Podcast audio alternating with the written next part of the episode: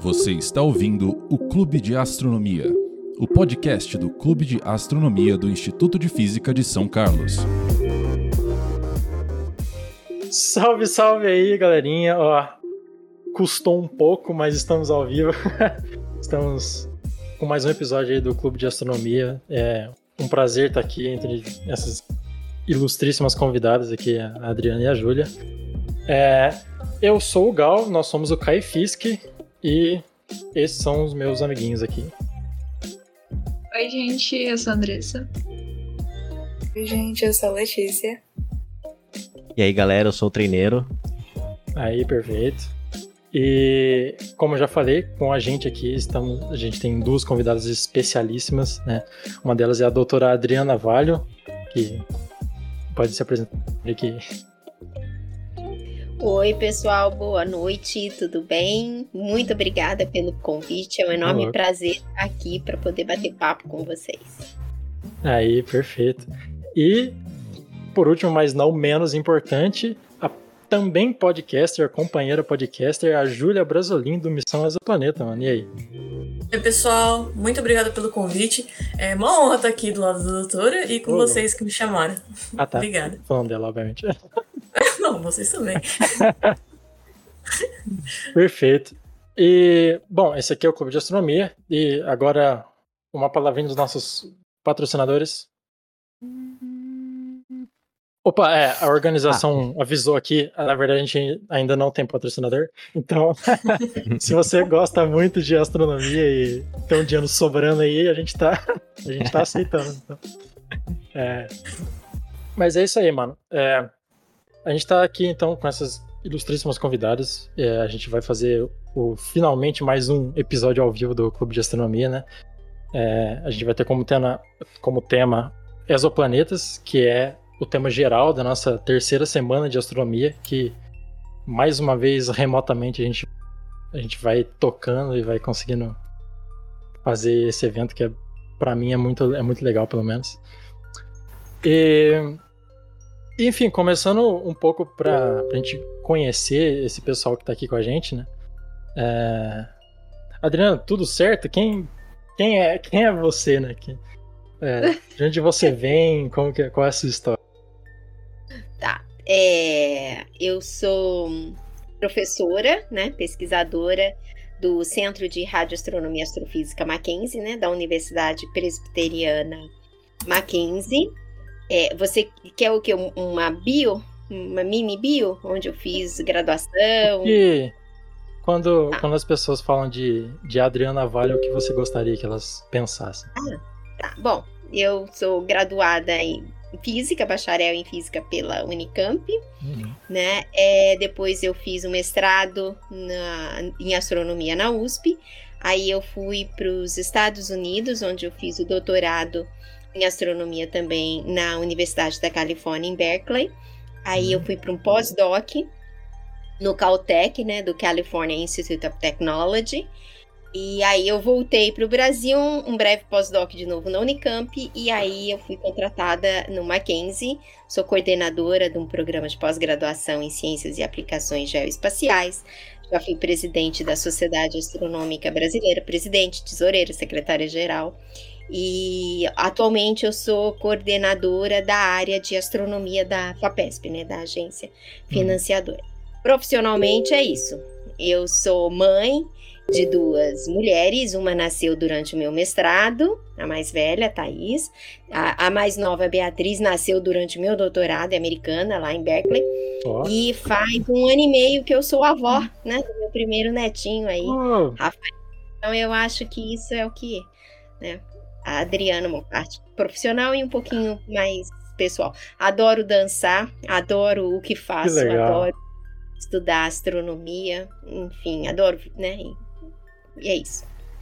não, é muito. É, é sempre muito inspirador assim, a gente ouvir pessoas que são completamente apaixonadas pelo que fazem. Ouvir elas falando do que, do que elas gostam de fazer. Então, então é um enorme prazer tê-la aqui.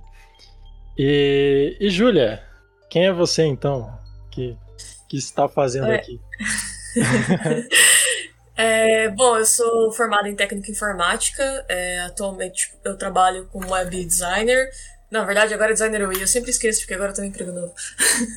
é, e eu sou astrônoma amadora desde 2010, 2011 mais ou menos, que é quando eu entrei pra OBA, que é a Olimpíada Brasileira de Astronomia Astronáutica. Ah, É, e eu participava na escola, e aí eu participava do jornal, então já fazia meio que. Eu acho que foi ali que comecei a fazer divulgação científica. É, do jornal da escola, falando para incentivar o pessoal a participar também da OBA, e eu era meio a doidinha da astronomia lá. E, e aí foi indo, e aí eu participei, acho que, de, do ensino fundamental todinho da Olimpíada, e no ensino médio participava do de física. E em vez de eu ter ido para astronomia, eu acabei indo para informática porque eu gosto muito de programar. E alguém disse no meu ouvido que, ah, astronomia também, tipo, tem programação. Se quiser, sei lá, mexer com Python, essas coisas, um dia você vai para lá também. E aí nessa, nesse meio termo, eu acabei indo para programação e continuando com a observação astronômica. É, participou de projetos de, de ciência cidadã. É, o mais recente que eu participei foi do Hubble Stride Hunter. É, eu gosto de incentivar também a, a, prática da observação noturna, né? Eu moro no litoral, então o céu é maravilhoso aqui. É, e aí eu comecei, entrei no mundo do podcast em 2016 por causa do meu TCC, né? Do curso de técnica informática, que os, os professores pediam pra gente desenvolver alguma coisa. E eu tive a ideia de desenvolver um projeto, na verdade um software para ajudar os professores a aplicar é, informações de astronomia para os alunos do fundamental. E aí eu desenvolvi tipo um joguinho, um, tipo um computador, um joguinho assim de computador, para os professores aplicarem. Aí meu TCC foi aprovado, eu passei na feira também no TCC. Aí os professores falaram: "Ah, mas beleza que você está terminando o curso, mas segue com o projeto". E aí eu acabei entrando na carreira de programação, comecei a trabalhar como front-end. E isso ficou na minha cabeça. Falei, caramba, eu gosto de astronomia, eu gosto de falar sobre astronomia, meu projeto ficou lá, eu vou levar isso pra frente. E aí eu acabei. Eu já tava entrando no mundo do podcast mesmo, mas para outras, outras coisas. É, e aí acabou que eu, inscrevi meu projeto, que era Missões do Planeta, na Campus Party. E apresentei o projeto lá, e aí acabou que eu falei assim, mano, eu vou criar um projeto de divulgação científica é, abordando astronomia, mas ele vai ser um pouquinho diferente. Ele vai ser que na ideia inicial, né, era auxiliar os professores ou é, estudantes que trabalham em observatórios, é, que trabalham na divulgação científica de chão, né? A ideia original era que a Missões do Planeta fosse esse joguinho, esse aplicativo, que ele pudesse acessar no offline ali e, tipo, alguém perguntasse, ah, mas como que é tal estrela? Ó, é assim, ó. E mostrasse. E aí, como eu não consigo colocar isso em prática, em teste, por causa da sua pandemia e tudo mais, Hum. eu criei um podcast.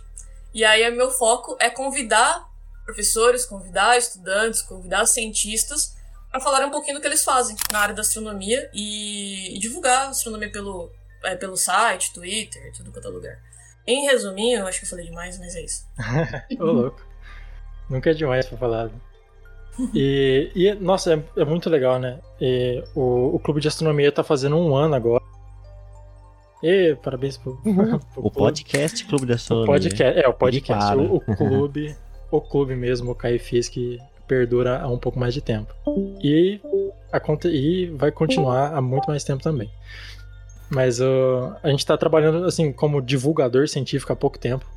E, e é muito legal, assim. Eu, particularmente, fico, fico muito feliz de estar fazendo parte é, desse grupo de, de pessoas que, que popularizam o conhecimento, né?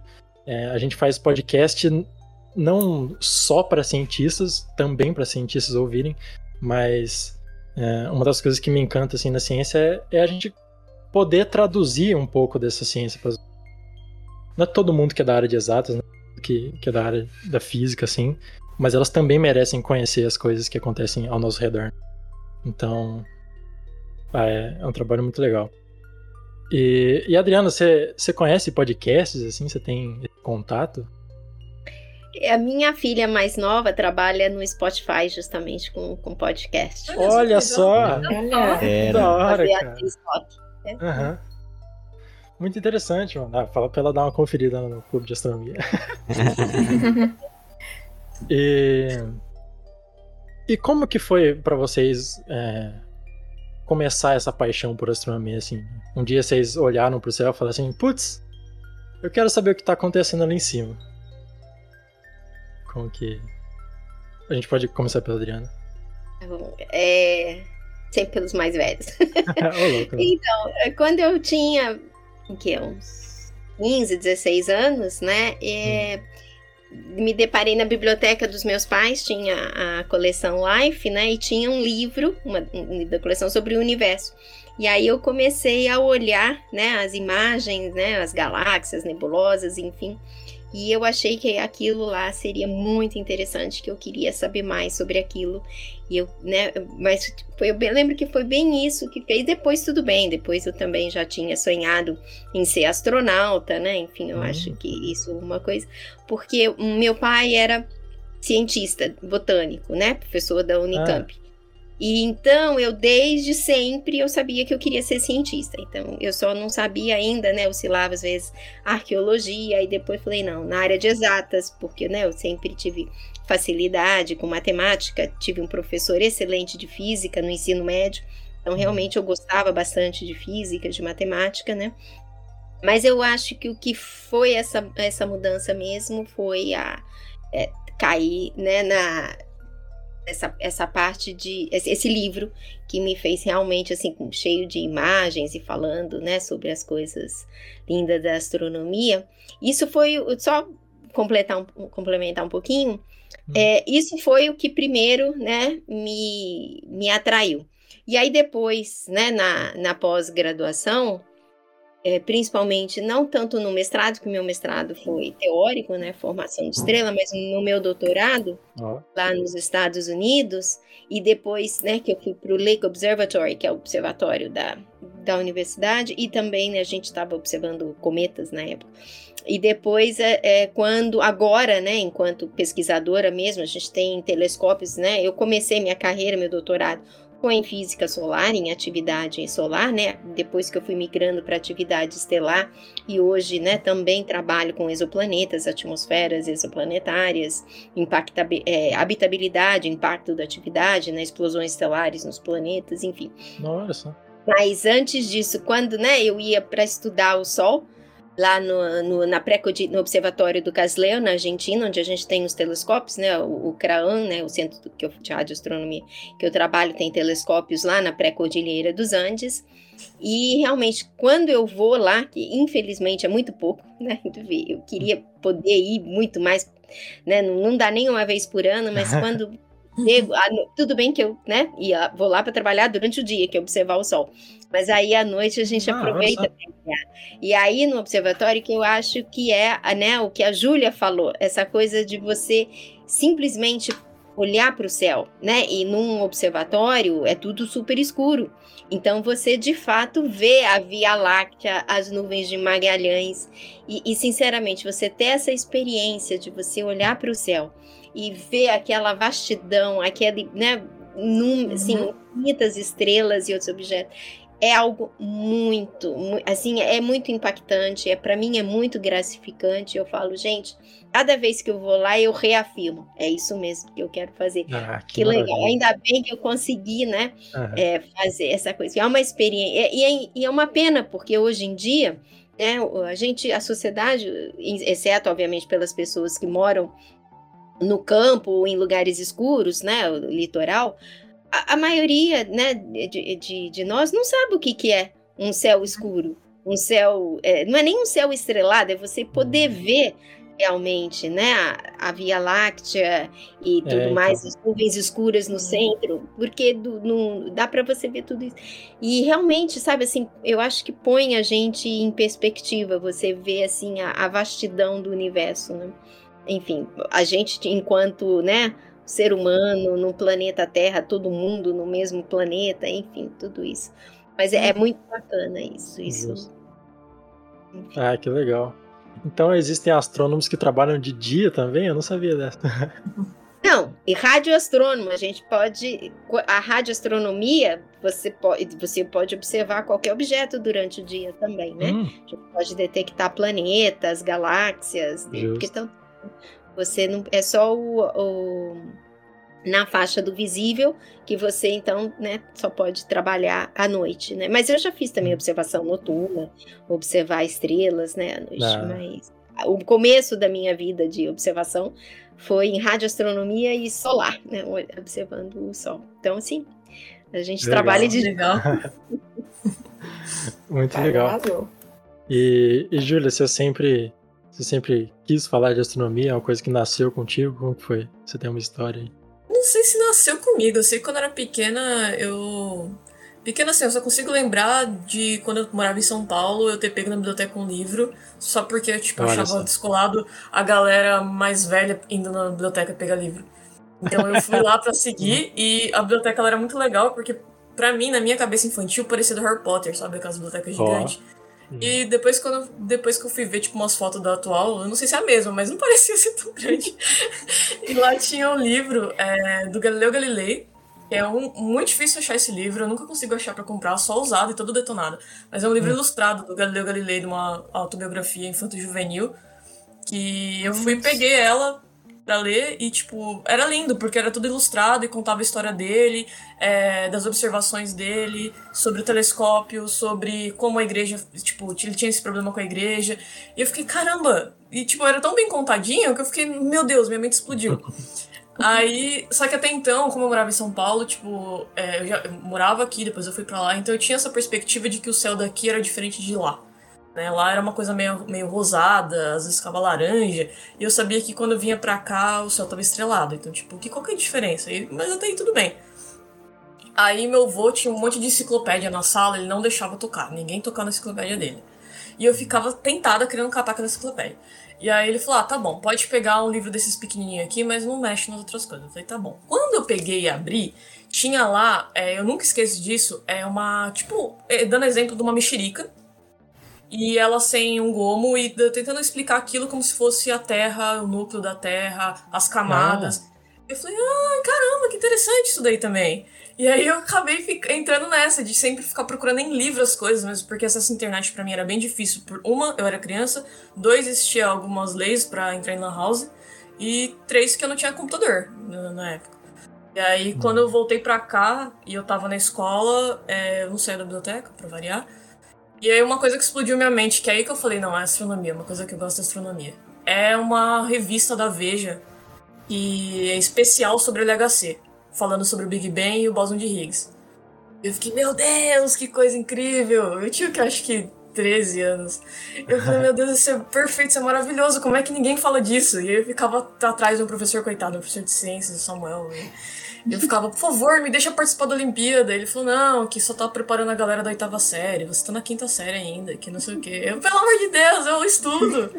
Aí a minha bibliotecária lá, a Sandra, é, falecida Sandra, poxa, ela me deu uma enciclopédia, eu não sei se vocês conhecem, uma enciclopédia chamada é, é, Dicionário Enciclopédia de Astronomia Astronáutica. É um bitolo desse tamanho, assim. E aí contribuiu bastante com a minha miopia, inclusive.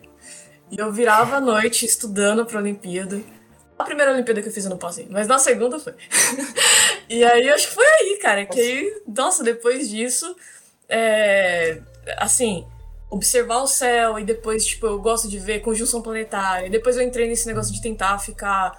é, usar meus pais e minha irmã de cobaia, de tipo assim, ah. é, ah, o que, que você acha que é aquilo ali, sabe? Tipo, ah, como é que você acha? O que, que tá funcionando aquilo ali? Então, sempre foi. Sempre, eu acho que no final de tudo, por mais que eu tenha é, ficado em dúvidas em qual área seguir, mas por questão de. Até financeiro e lugar onde eu moro, sabe? Ficaria- seria muito estranho eu ir seguir do nada astronomia, sendo que eu tenho, tipo, meus primos, a maioria é tudo tecnologia, assim, sabe? Ficaria estranho eu ter. Mas. Eu tô muito feliz. Se um dia eu também entrar pra astronomia e de fato, eu não duvido nada. E tem essa vontade? Você, você já pensou seriamente? Falou assim, ah, vou largar o, É. o Java aqui, eu vou... Tem muita gente que fica, astronomia. que fica me tentando. Fica. Porque assim, eu, eu comecei a estudar Python. E aí. Uhum. Mas não Python necessariamente por causa da astronomia, mas só porque eu falei, caramba, que linguagem legal. E eu comecei a estudar. E aí sempre fica alguém me tentando, tipo, o Marcos, que não sei se tá aí ou não, mas o Marcos ele fica falando, pô, o João também, pô, Julia, por que, que você não vai pra física? Hum, ah, por que, que você não vai pra astronomia? Eu falo, um dia, calma, um dia eu faço tudo. um dia eu faço tudo. Não, tem que tentar, assim. As pessoas curiosas dessas seriam incríveis pra, pra ciência hoje em dia. E falando em Python aí, o treineiro é um grande... é, Eu ia fazer uma piada, mas eu não, Entusiasta? não, consegui. Entusiasta, obrigado. Ok. Ai, ai. Não, não, Essa não, não. palavra dá pra, dá pra colocar assim. Ah, tá bom. É, tô trabalhando faz quatro anos, mas quase tudo que eu escrevo é em Python. Aí, ó. Aí. Não, esses dias ele apareceu aqui na minha casa. Nossa, Nunca ouvi a palavra como assim? É. Todos os meus alunos têm que aprender Python. Os que não, não chegam a saber, alunos de pós, né? Tem que saber Aham. Python. Olha só. Ah, né? olha só. Então, em Importante, realmente é muito. É. E. Enfim, a gente se encontrou antes, a gente tava levando um papinho. Que história é essa que, que a senhora conhece um Nobel? Uhum. Como Meu assim? Eu Amiga, nem dele- tô preparado, eu nem coloquei uma roupa bonita pra isso, meu Deus. Pois é, então. Eu tava. Eu tava todo, todo animado aqui que o treineiro conhece uma pessoa que conhece o Nobel desse ano. E aí a gente foi conversar com a Adriana, ela falou assim: ah, não, porque DJ Queloz é parceiro meu aqui. Eu falei, como assim? Não. Casualmente. Amigos de infância. Que história é essa? todinho suíço. Você querendo sair tomar um café. Certeza Não, que ter é. uma história muito incrível.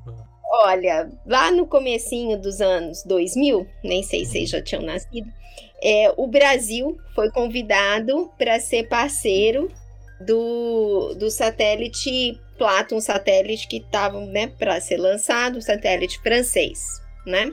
Então, vieram pro Brasil. E aí eu fiz parte dessa parceria, dessa colaboração do Brasil, né?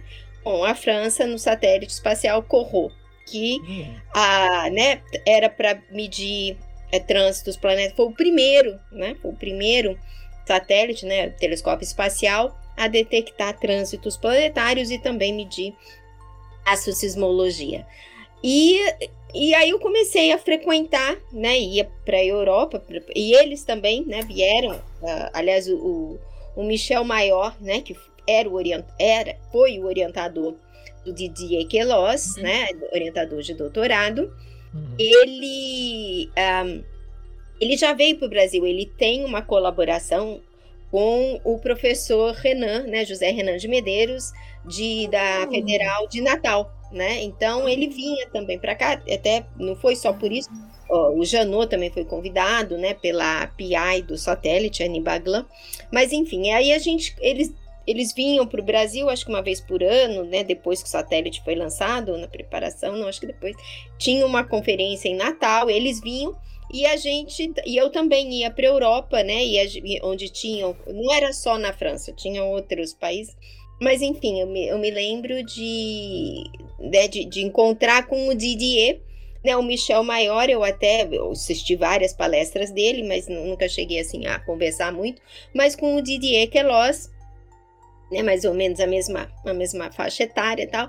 Aí a gente conversava, conversava bastante, assim, bastante, mas a gente conversava, né? E, enfim, então isso é uma coisa que a gente, isso foi o que eu falei antes dele ficar famoso, né?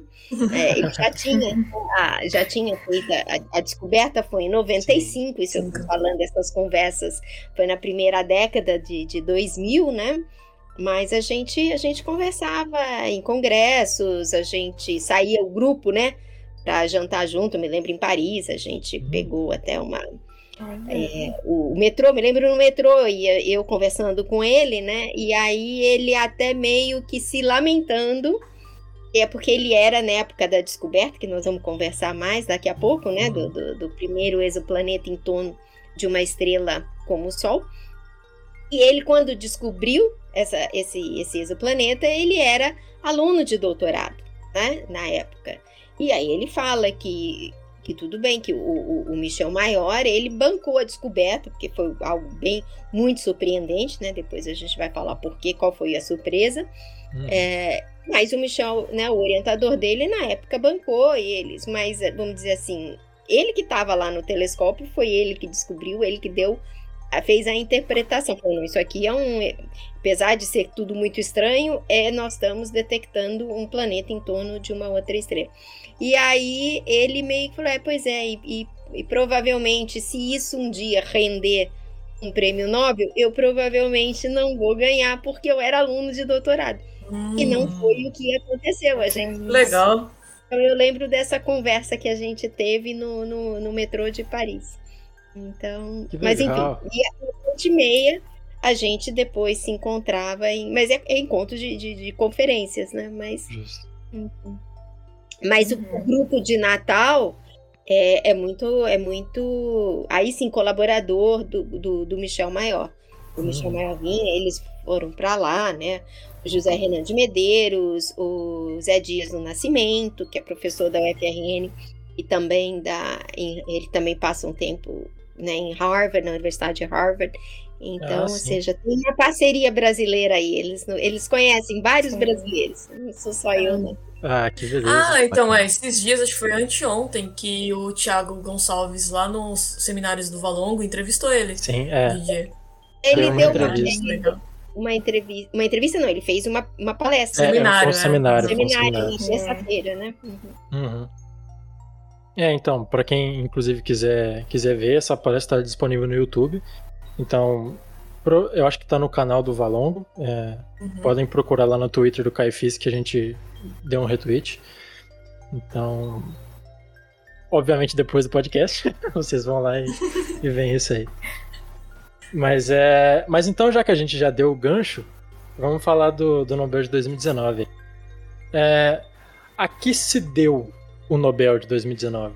Qual, qual foi a, a grande honraria que a gente que, que foi premiada em 2019, Adriano? Olha, não foi o primeiro exoplaneta descoberto. O prime... Os primeiros, né? Foram Uhum. dois, ah, talvez um terceiro.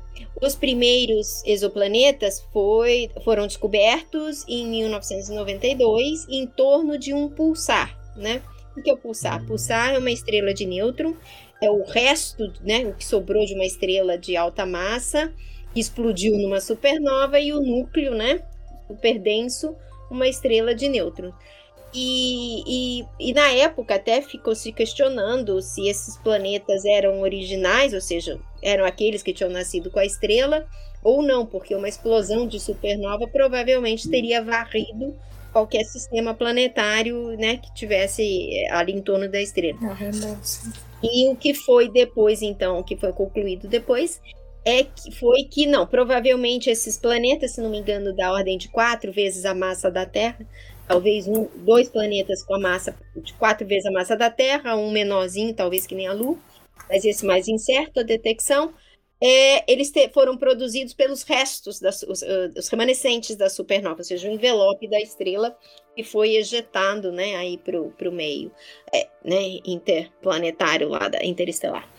É, interestelar. E o, o- então, e mas esse como é uma estrela morta, ou seja, probabilidade de vida zero, esses exoplanetas não ganharam nenhuma, assim, quase nenhuma atenção, não foi, não teve muita repercussão. Já a descoberta, mas mesmo assim já tinham vários grupos, né? O grupo do Jeff Marcy, que era lá de Berkeley, né? O, o- esse sim eu conhecia também bem. Ah, Hum. Mas o, o- eles já estavam procurando, só que eles estavam procurando o quê? Eles estavam procurando um planeta que nem Júpiter, né? Júpiter tem aí um período, né? Por ele estar a cinco vezes a distância Terra-Sol, ele tem um período orbital de 10 anos, mais ou menos. E esse, ou seja, então eles estavam lá, mesmo com, se não me engano, era até no LIC, os alunos do, do, do Jeff Marcy iam lá para o observatório e ficar. E a ideia era obter dados ao longo aí de pelo menos uma década. Né? Ninguém estava Hum. procurando o planeta com período menor do que isso. Esse que é o problema. A gente fica, como é que fala, influenciado pelo, pelo único modelo de sistema planetário que a gente É. conhece, conhece, Uhum. né? conhecia, que era o sistema solar.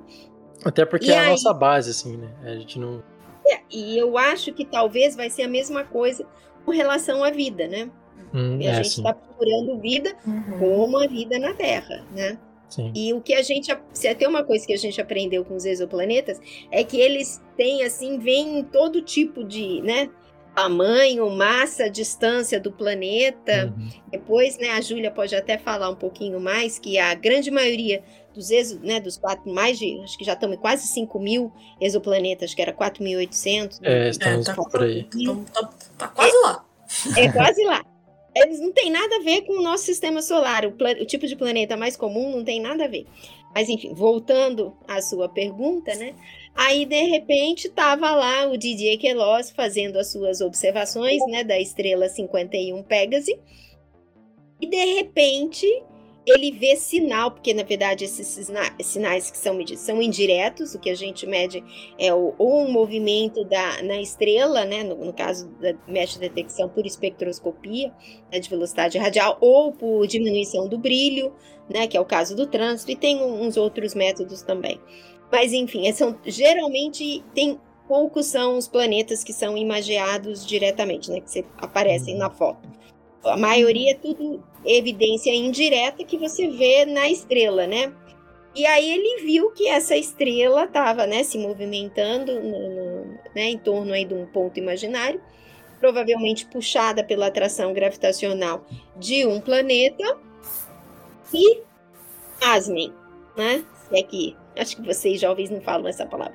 Mas enfim, o período orbital desse planeta é questão de quatro dias. Ou seja, aqui estava um planeta com uma massa um pouco maior do que metade da massa de Júpiter, dando, fazendo uma órbita ou dando uma volta em torno da sua estrela, que era 51 Pegas, e uma estrela como o Sol, em questão de quatro dias. Ou seja, e, e aí que por isso que eu falei que isso foi a, a grande questão surpreendente, né? E aí depois, né, aquela história, depois que Colombo pôs o ovo em pé, o resto dos pesquisadores dessa área foram lá procurar e acharam também vários outros planetas, né? Mas, mas é isso, eu não sei se a Júlia quer, quer falar, mas deixar a Júlia falar um pouquinho. Nada, você já falou. A senhora falou tudo que é. é eu que até eu ia comentar e que a senhora falou, né? Que os planetas, no final de tudo, esses exoplanetas, eles são peculiares, né? Cada um é totalmente diferente do outro. E a gente utilizava como modelo o que a gente conhece, é do sistema solar. Mas o que é interessante é que é, muita gente, é, principalmente eu tava revendo, porque quando saiu a, a- o Nobel em 2019, é, teve o React, teve um pessoal que tava assistindo junto e tal. Eu lembro que no Twitter o pessoal tava compartilhando já os vídeos de GIF, que aí teve aquela introdução, que ele tava dando exemplo do outro Nobel, né? Porque o Nobel da Física foi dividido. E, eu- e aí ele deu aquele exemplo da, do café, né? Mas não vou entrar nisso agora, depois a gente pode falar um pouquinho sobre isso. Mas eu quero dizer assim, é, foi legal porque naquela época, quando eu tava. Naquela época, dois anos atrás, dois, três.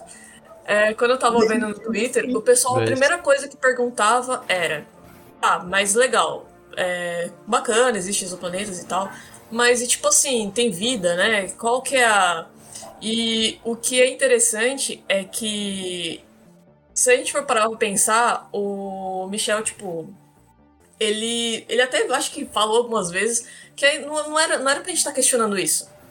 Sabe, se tipo, vai, é- é- vai ter vida, tipo, tem vida nesses planetas ou não. A gente pode questionar, talvez, se é, alguns podem abrigar vida.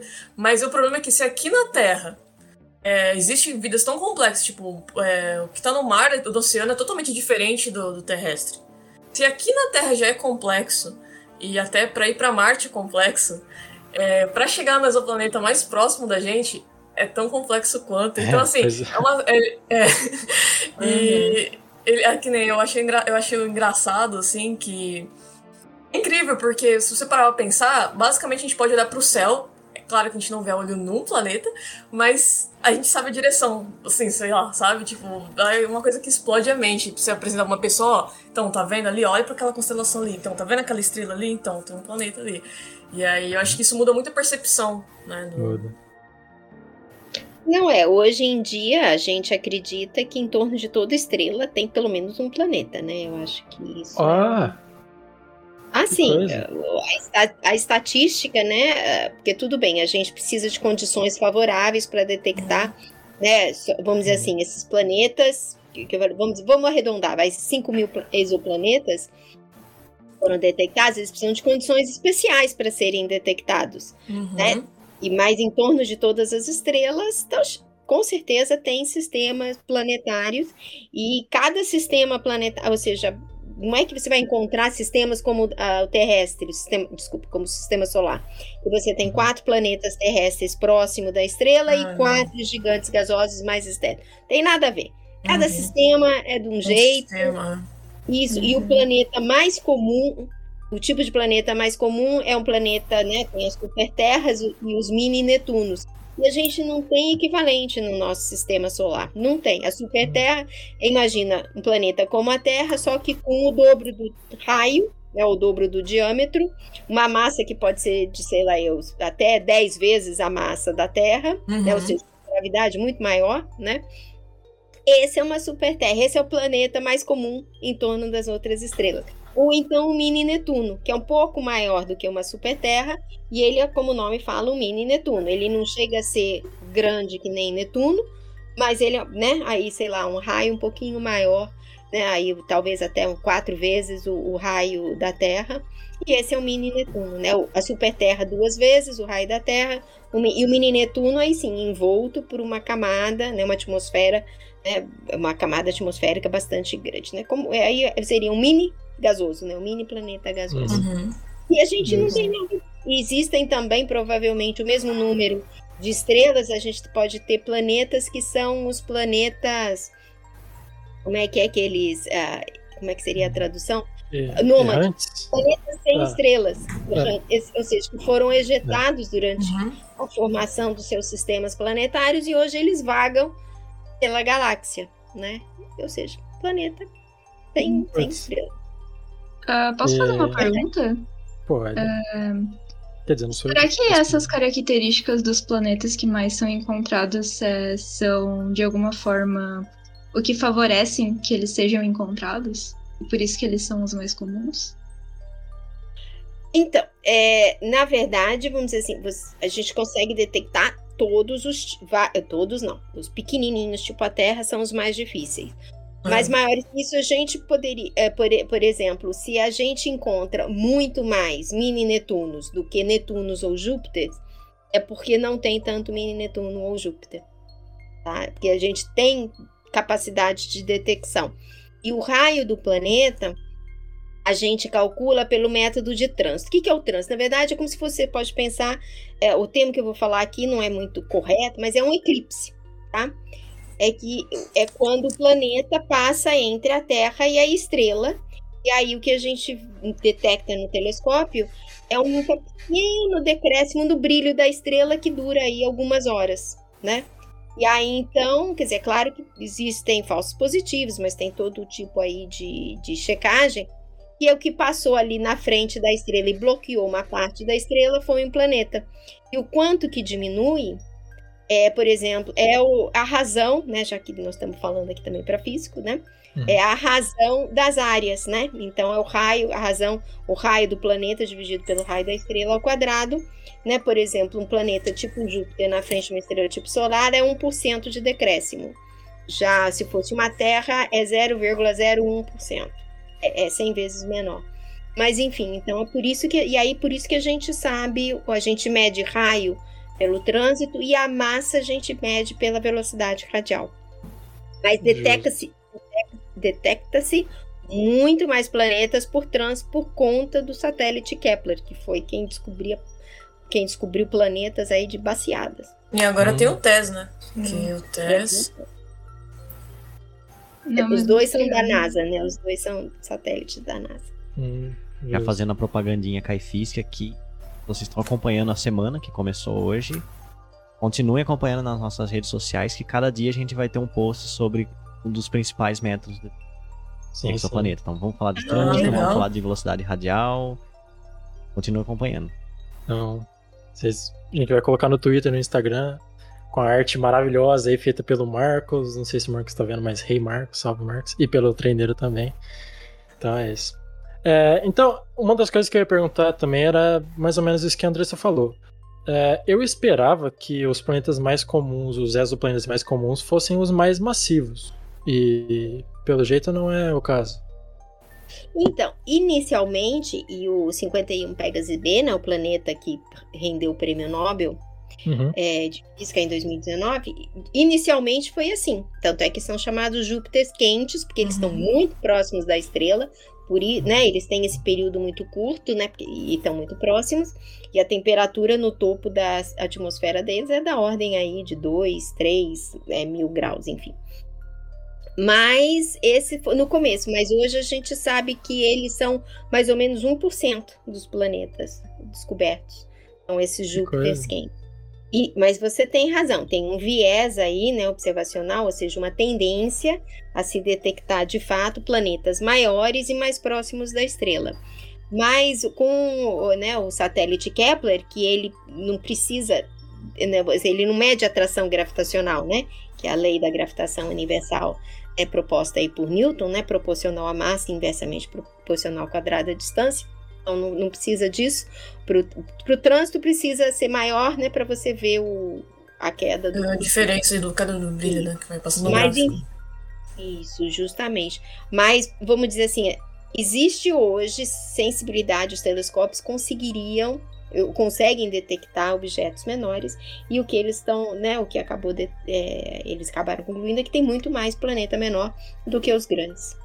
Era muito legal. Que coisa. E achei até interessante que, assim, só complementar que eu achei bacana, eu acho que até tenho uma dúvida, é porque, por exemplo, é, parece ser muito. quebra totalmente a nossa visão mesmo de sistema solar. Ter um planeta, um exoplaneta similar, vou botar aspas assim, né, com Júpiter, tão próximo de, um, de uma estrela.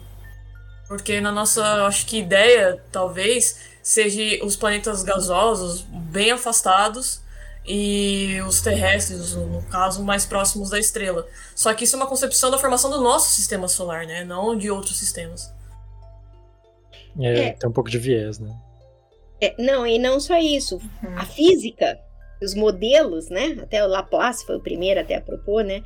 Mas, vamos dizer assim, o pessoal que estuda formação planetária, eles tiveram que fazer. Como é que você explica isso? Você uhum. não tem gás suficiente próximo da estrela para formar um planeta desse. Não existe, não tem material, não tem matéria-prima para formar um gigante gasoso. Vocês imaginam, o Júpiter tem 10 vezes o raio da Terra, 300 vezes a massa da Terra. Não uhum. tem material suficiente. E, e não é nem na distância da Terra. É, sei lá, dois centésimos da distância da Terra. Eles estão colados uhum. na estrela. Né? Uhum. E como é que você faz, então? Aí que teve que ter todo o pessoal, não, para, sabe aquele negócio, de volta, vamos de volta. Repensar, né? Vamos repensar tudo, como é que é então que esses planetas foram formados. E aí a, a física falou, não, aqui não dá, aqui eles não foram formados. Ah, tá bom, então qual que é a outra explicação? Olha, eles são formados lá para trás, na, na parte mais externa, onde é mais frio, você tem mais gases, aí você consegue condensar, né, formar o planeta por acreção, você tem matéria-prima para formar uhum. esse planeta massivo desse jeito. E aí, né, enquanto ainda tem um disco lá protoplanetário, os planetas então interagem com esse disco, aí é uma questão mesmo de torque entre o gás do disco e o planeta, e ele vem então espiralando, e vem vindo, vem vindo, vem vindo, vem vindo, vem vindo, até que chega próximo da estrela. Aí vem um outro problema. É quem para esse, esse bólido gigante que está vindo, espiralando, atraído pela estrela também? Como é que você para esse bicho, né? Não, não, é porque o, o gás, ele, o disco, ele é truncado, você tem um gap entre a estrela, né? Ali tem os campos magnéticos da estrela também. Então, o disco protoplanetário, que é o disco de matéria, de gás e poeira, da onde se formaram, né? Todos a estrela no centro e os planetas em torno, tem um, um, um vamos dizer assim, uma região que, que ele, ele para antes. Então, é por isso que pararia. Mas hoje em dia também a gente acha que muitos desses planetas caíram e foram engolfados pela estrela principal. Uhum. Poderia, o nosso sistema mesmo solar poderia ter tido muito mais planetas. E aí uhum. alguns ou caem dentro da estrela ou são ejetados para a galáxia, para o meio inter, né, pro, interestelar, enfim. Mas uhum. só para vocês verem como isso vai revolucionando também, né? Porque a gente, né, isso é uma sim, coisa sim. bacana da gente pensar, até para quem não é, não é astrônomo, né? Que isso é ciência, no sentido de que a gente tinha um modelinho quadradinho, funcionava, explicava o que a gente conhecia. Aí, de repente, vem uma nova né, observação, ou descobre-se um novo fenômeno, e aí, como é que faz? Aí você uhum. tem que repensar tudo, né? Uhum. E essa que é a diferença da ciência. Não é que estava errado. Aquilo funcionava aqui. Nessa, nessa hora e lugar. Uma Uhum. vez que a gente descobre mais coisas, aí então, ah, né, novas descobertas, você revoluciona tudo, e aí a gente vai lá e repensa, pensar científico, como é que explica. Né, você não, eles tão, a gente detecta eles aqui, mas eles não se formaram aqui. Hum. Como é que você explica? Aí eles formaram lá longe, que nem no nosso sistema solar, e espiralaram, né, para perto da estrela, né, por exemplo. E isso que geralmente a gente, vamos dizer assim, eu até agora vou aqui abrir um parênteses, sair um pouquinho do assunto, mas eu acho que essa que é a diferença entre o que é ciência e o que não é ciência. Porque o que não é Uhum. ciência, né, astrologia, né, até eu vou falar uma coisa, posso até apanhar homeopatia, mas enfim, são coisas que não evoluem. O que É. o sabe assim, não são criticadas e se reconstroem e se refazem, né? Que foi, é o Sim. caso que a gente pode discutir aqui, a teoria da gravitação, né? Ou seja, Uhum. o modelo de Newton. Ah, mas não funciona. Funciona para baixas velocidades, para baixas, né, densidade próximo de massas não muito grandes. Funciona que é uma beleza. O homem mandou, ah, ah, né, a civilização, nós mandamos o homem para a Lua baseado em Newton, gravitação de Newton. Aí vem o Einstein e desculpa, falando, não, não, mas se você está na velocidade da luz, ou se você está próximo de um objeto muito massivo, aí as coisas já não funcionam tão bem. E aí ele expande aquela teoria, né? Enfim, não é que, por exemplo, não é que não deixa de funcionar, mas eu acho que isso é uma coisa bacana e a gente, né, que é isso que é o, é o método científico, isso que é ciência. De repente a gente descobre alguma coisa, não é que você vai jogar fora tudo que você sabia. Você fala, não, olha, aquilo lá funciona, como eu falei, aqui nesse quadradinho funciona. Numa perspectiva maior já não funciona mais. Aí a gente tem que repensar e a coisa caminha, né? E assim Uhum. caminha. Justo. É, É, uma a gente- É, em- ah, rapidinho, desculpa. Inclusive, é, acho que pela experiência pessoal de todo mundo aqui, todo mundo já ouviu alguém dizer assim: ah, eu não gosto de exatas, eu não gosto de ciência porque é 8 ou 80, certo ou errado, isso ou aquilo. Não tem subjetividade, não tem questionamentos, e na verdade a gente que tá meio que no meio sabe que é o que mais tem, é o que sustenta a ciência, né? A Uhum. gente se questionar, a gente, né, não jogar fora, né, exatamente como a doutora Adriana falou. E eu acho que isso é uma das coisas mais bonitas da ciência, sabe? Porque é aquela coisa de você, de do mundo inteiro sempre estar evoluindo. E Sim. que infelizmente a sociedade muitas vezes não vê, né? Uhum. Pois é, pois é.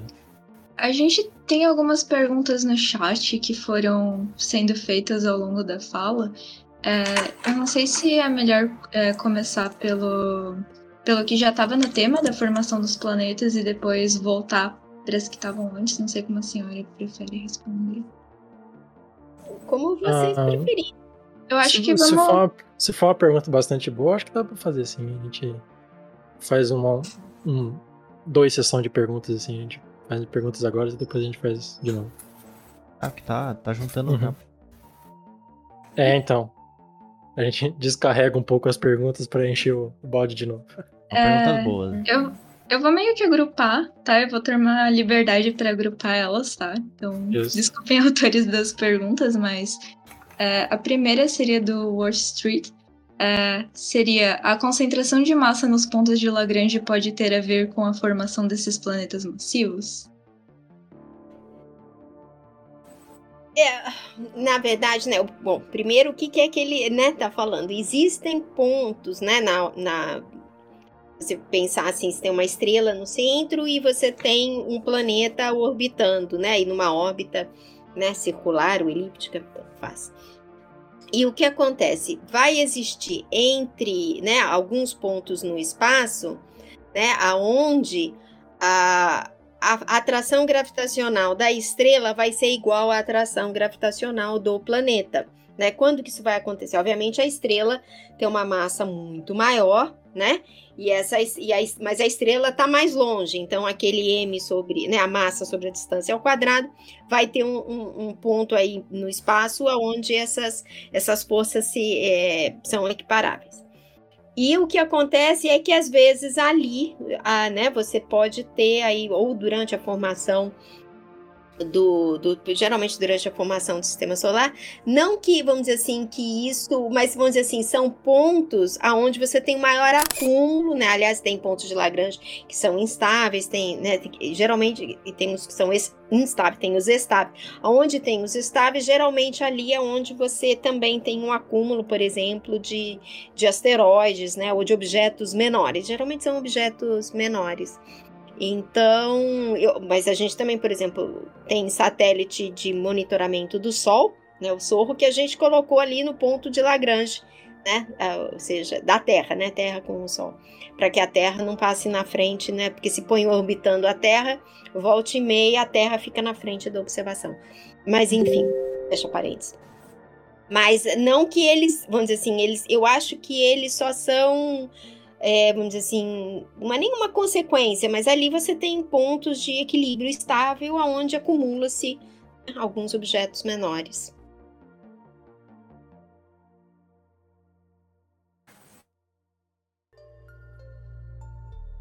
Andressa?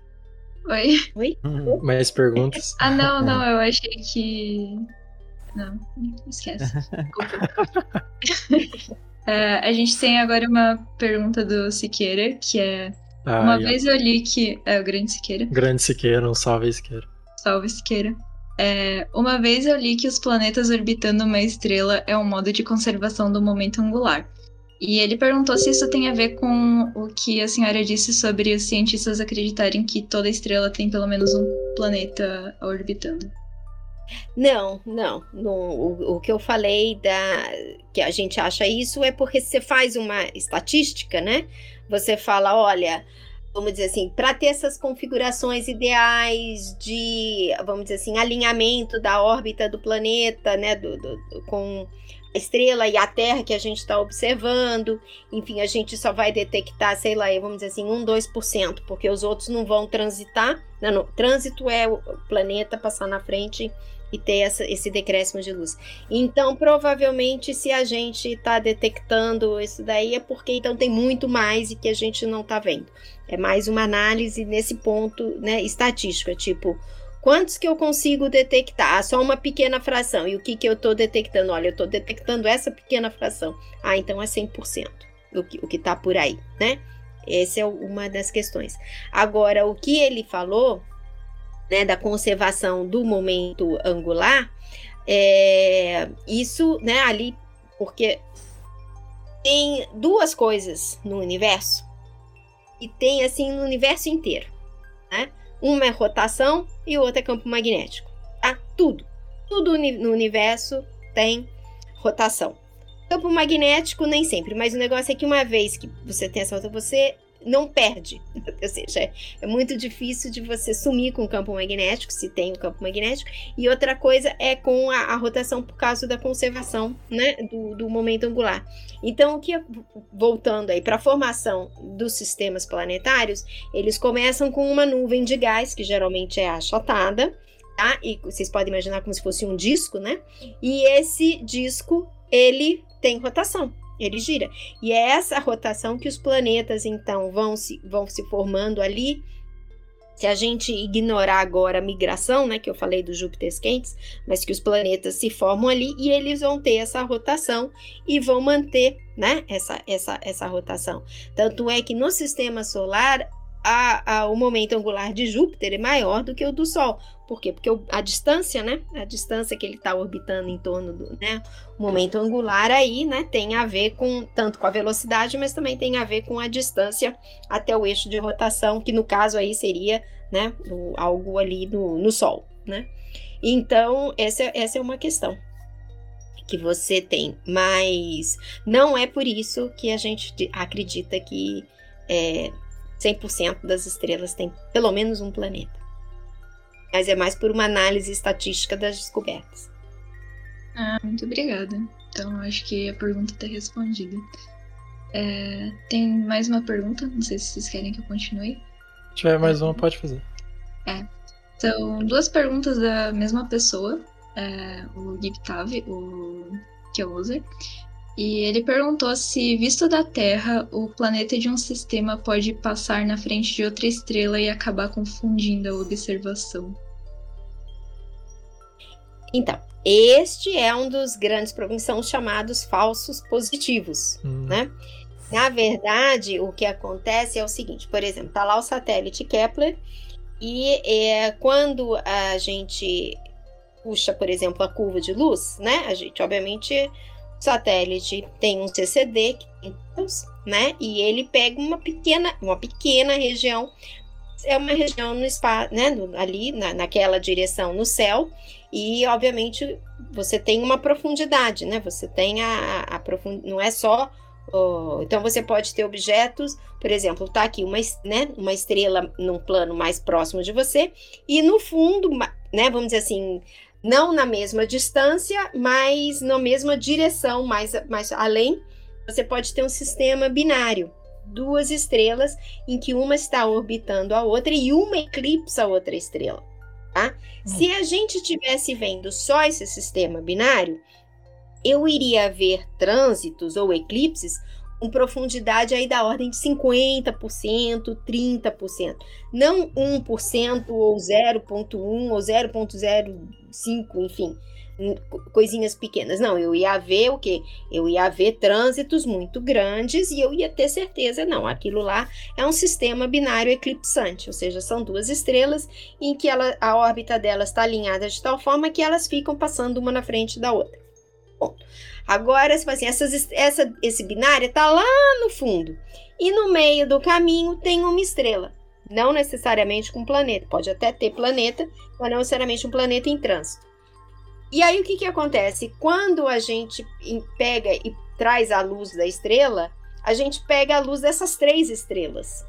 E aí o que, que acontece? A estrela da frente geralmente é mais brilhante, né? Porque ela está bem mais próxima. Então o que, que acontece? A- quando a gente soma tudo, aquelas binárias eclipsantes lá do fundo, elas causam uma variação de brilho, que são trânsitos, mas uma variação de brilho da ordem aí de 0.1, né? Enfim, de 1%, e que simula um trânsito Uhum, planetário. trans- Transplanetário. Acaba confundindo, enganando bonito, né? Ainda tem aqueles planetas. Eu acho que, se eu não me engano, ah, eu esqueci o nome dele de cabeça, mas se eu não me engano, tem um planeta que ele é tipo Tatooine, né? Tem Ah, du- dois. dois só, sóis. É, ele orbita, geralmente orbita uma das estrelas, né, binárias. Não, Uhum. mas mesmo, né, Ah. agora que a gente mencionou, próxima a Centauri, né, é a estrela mais próxima do Sol, quatro anos-luz, Uhum. tá? E tem uma, um planeta terrestre na sua zona habitável. E próxima a Centauri é um sistema binário, mas o planetinha Ah. terrestre Eu acho que, se eu não me engano. Me corrija se eu estiver errada, mas se eu não me engano, acho que é esse o planeta que eles estão com a ideia. Não sei se maluca ou não, mas bom, já que eles querem fazer, de enviar pequenas sondinhas a laser pra lá, é, para ver se consegue captar alguma coisa. Mas se vai chegar, se vai dar certo, eu não sei. Mas acho que seria interessante. É, vai levar aí muito tempo para chegar, né? Porque Acho que se é a luz leva 50 quatro mil anos-luz? Acho que é isso. 50. É, bom, a luz leva quatro anos, né? Então, por exemplo, um sinal de rádio, né? Aí dá para, ou, enfim, telefone dá É. para telefonar, né? Ah, sim. Alô, tudo bem? Dá pra, dá pra Chegou passar bem um zap. Quatro Quatro anos, mais chega quatro mais- anos para voltar. Tudo bom? Dá pra passar um zap. sim, é. Ó, pra, sentar, pra próxima sentada. Não, é, é só não ficar esperando aquelas duas barrinhas azuis. É que as- É, aí. Mas você tava online que quatro anos é verificado. como que não recebeu? não vai me responder?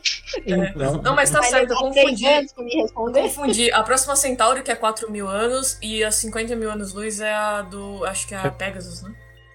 quatro, É, quatro 51 anos. Pegasus. Pegas e. Sim. Nossa, É, inclusive entra um pouco no que a gente estava falando antes também, né? Na, na questão de, de distâncias, assim. Então, o que a gente tem de mais próximo tá a quatro anos de viagem na velocidade da luz. nada, nada mais, nada menos que só a velocidade da luz. Então. O, o jeito vai ser encontrar vida mesmo em outro lugar, mas a gente vai ter que dar um jeito de sobreviver no planeta que a gente já tá. Porque. Exato, é. É, eu, eu faço muito isso, tipo, lá no podcast, é, que eu acabei criando o nome de Missões do Planeta, porque na época do curso, eu assisti um vídeo, eu adorava nerdologia, ainda assisto, Hum. do Átilo. E ele lançou um vídeo chamado Exoplanetas. Esse vídeo tá no ar até hoje, vez ou outra eu assisto assim só por. Porque eu, eu, tipo, eu entendia a ideia de planetas fora do sistema solar, mas eu não compreendia ainda totalmente é, como eram feitas essas descobertas, né? Pra mim, beleza, é legal descobrir o EBA, eu gosto de astronomia. Só que eu não compreendia ainda, por exemplo, os métodos de detecção e tal. E aí eu lembro que lançou esse vídeo Exoplanetas e ele mostrou lá, e ele começou a mostrar os tipos diferentes de, de, de planetas, começou a mostrar quais foram descobertos, e eu fiquei, meu Deus, isso é incrível, como é que as pessoas não sabem disso? Aí eu virei pro colega do lado e falei, você sabia que como, como se descobre um exoplaneta e tal? Eu falei assim, o que, que é exoplaneta? Eu falei, tá aí, esse vai ser o nome do meu projeto, vai ser Missão agora. Exoplaneta. e aí, no podcast, eu faço muito isso, de eu não falo só sobre ah, eu vou divulgar uma informação sobre astronomia. Eu gosto muito de refletir, tentar ajudar a refletir com os ouvintes, é, botar a gente no chão, né? É, primeiro, entender que a Terra é um planeta. Já começa por aí. A gente pode estudar a própria Terra, cuidar dela, em vez de só ficar olhando para o céu e pensar, ah, vamos sair daqui um dia. A gente não vai sair daqui um dia. A gente, eu, você que vocês estão conversando agora, né? infelizmente, sendo realista, a gente não vai estar lá em Marte, tá ligado? Tipo, principalmente quem vai ter grana vai estar lá primeiro. Mas eu tô querendo dizer, a gente não vai estar no exoplaneta. Ah, daqui 10 anos a gente tá lá no exoplaneta. Não, a não ser que façam aí o dobro espacial aí, alguma coisa aí, Star Trek aí, mas assim. é, então eu gosto muito de refletir, e até uma coisa que. é, não foi o DJ que falou, mas se não me engano, acho que foi o Marco que falou. Que exatamente por isso, a gente tem que entender nosso lugar no universo, que é maravilhoso a gente descobrir esses, é, esses planetas, porque a gente tá vivendo um momento, é um momento histórico isso. Isso a gente já devia se orgulhar disso agora e entender que realmente o universo é vasto, é enorme e isso é incrível. Imagina, a gente tá vendo coisas do, é, do passado e ao mesmo tempo a gente tá descobrindo coisas que gerações futuras vão usar isso e falam assim, nossa, assim como a gente fica feliz, né, por, sei lá, Newton, Hawking, é, o pessoal vai ficar feliz no futuro com a gente, tipo, pô, eles descobriram, olha que legal, e agora a gente tem como fazer tal coisa, sei lá. Sim. Mas é essa geração de agora aqui, todo mundo aqui que tá aqui hoje, que devia estar pensando não só, tipo, não tô nem no fundo da astronomia, mas a galera que fica questionando de ah, vamos encontrar vida em Marte? Ah, eu quero encontrar vida não sei aonde. Beleza, tá. Encontrar vida é uma coisa, é um planeta ou um satélite natural poder abrigar a vida é outra. É, e abrigar a nossa forma de vida também é outra, entendeu? Então, vida em si é uma coisa muito complexa. Eu amaria, seria incrível, mas. Uhum.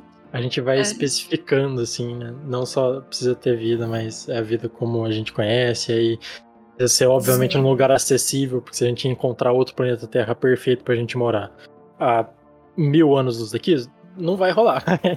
então. Então É, nessa linha de descobrir essas coisas, teve uma participação no chat perguntando da relação entre a astronomia e a tecnologia barra engenharia, no caso. Que se é a astronomia que puxa mais a- o avanço da tecnologia ou se seria meio que a tecnologia que puxa mais a astronomia pra frente. É, a participação foi do Telésio SB. Telécio, ah, Oi. Menos apoiadores lá da Missão do Planeta. Ô, que beleza, mano. Sabe quem precisa de apoio também? Se apoiar aqui também não. Peraí. É, espera uns brincadeira, 10 minutos pra pedir pronto. Eu gravo a chamada de vocês de patrocínio. Aí, ó, É. beleza. É, enfim, Se então. vocês isso- querem comentar sobre isso. É, então, é, é uma questão bastante interessante, né? Não só da astronomia, mas na ciência como um todo. É, eu acho que é, é difícil falar que um acontece sem o outro, assim. Então, tem coisa que a gente estuda e que a gente ainda não tem como dar segmento e que eventualmente vai surgir vão surgindo outras técnicas que sem a pessoa saber acaba ajudando em, em outra área do conhecimento. Então, então acho que realmente a, a resposta para mim, pelo menos, é que é os dois. Nem, nem sempre a tecnologia puxa a ciência, nem sempre a ciência puxa a tecnologia, mas elas caminham é, de Juntos, mãozinhas né? dadas, assim. É. Sim.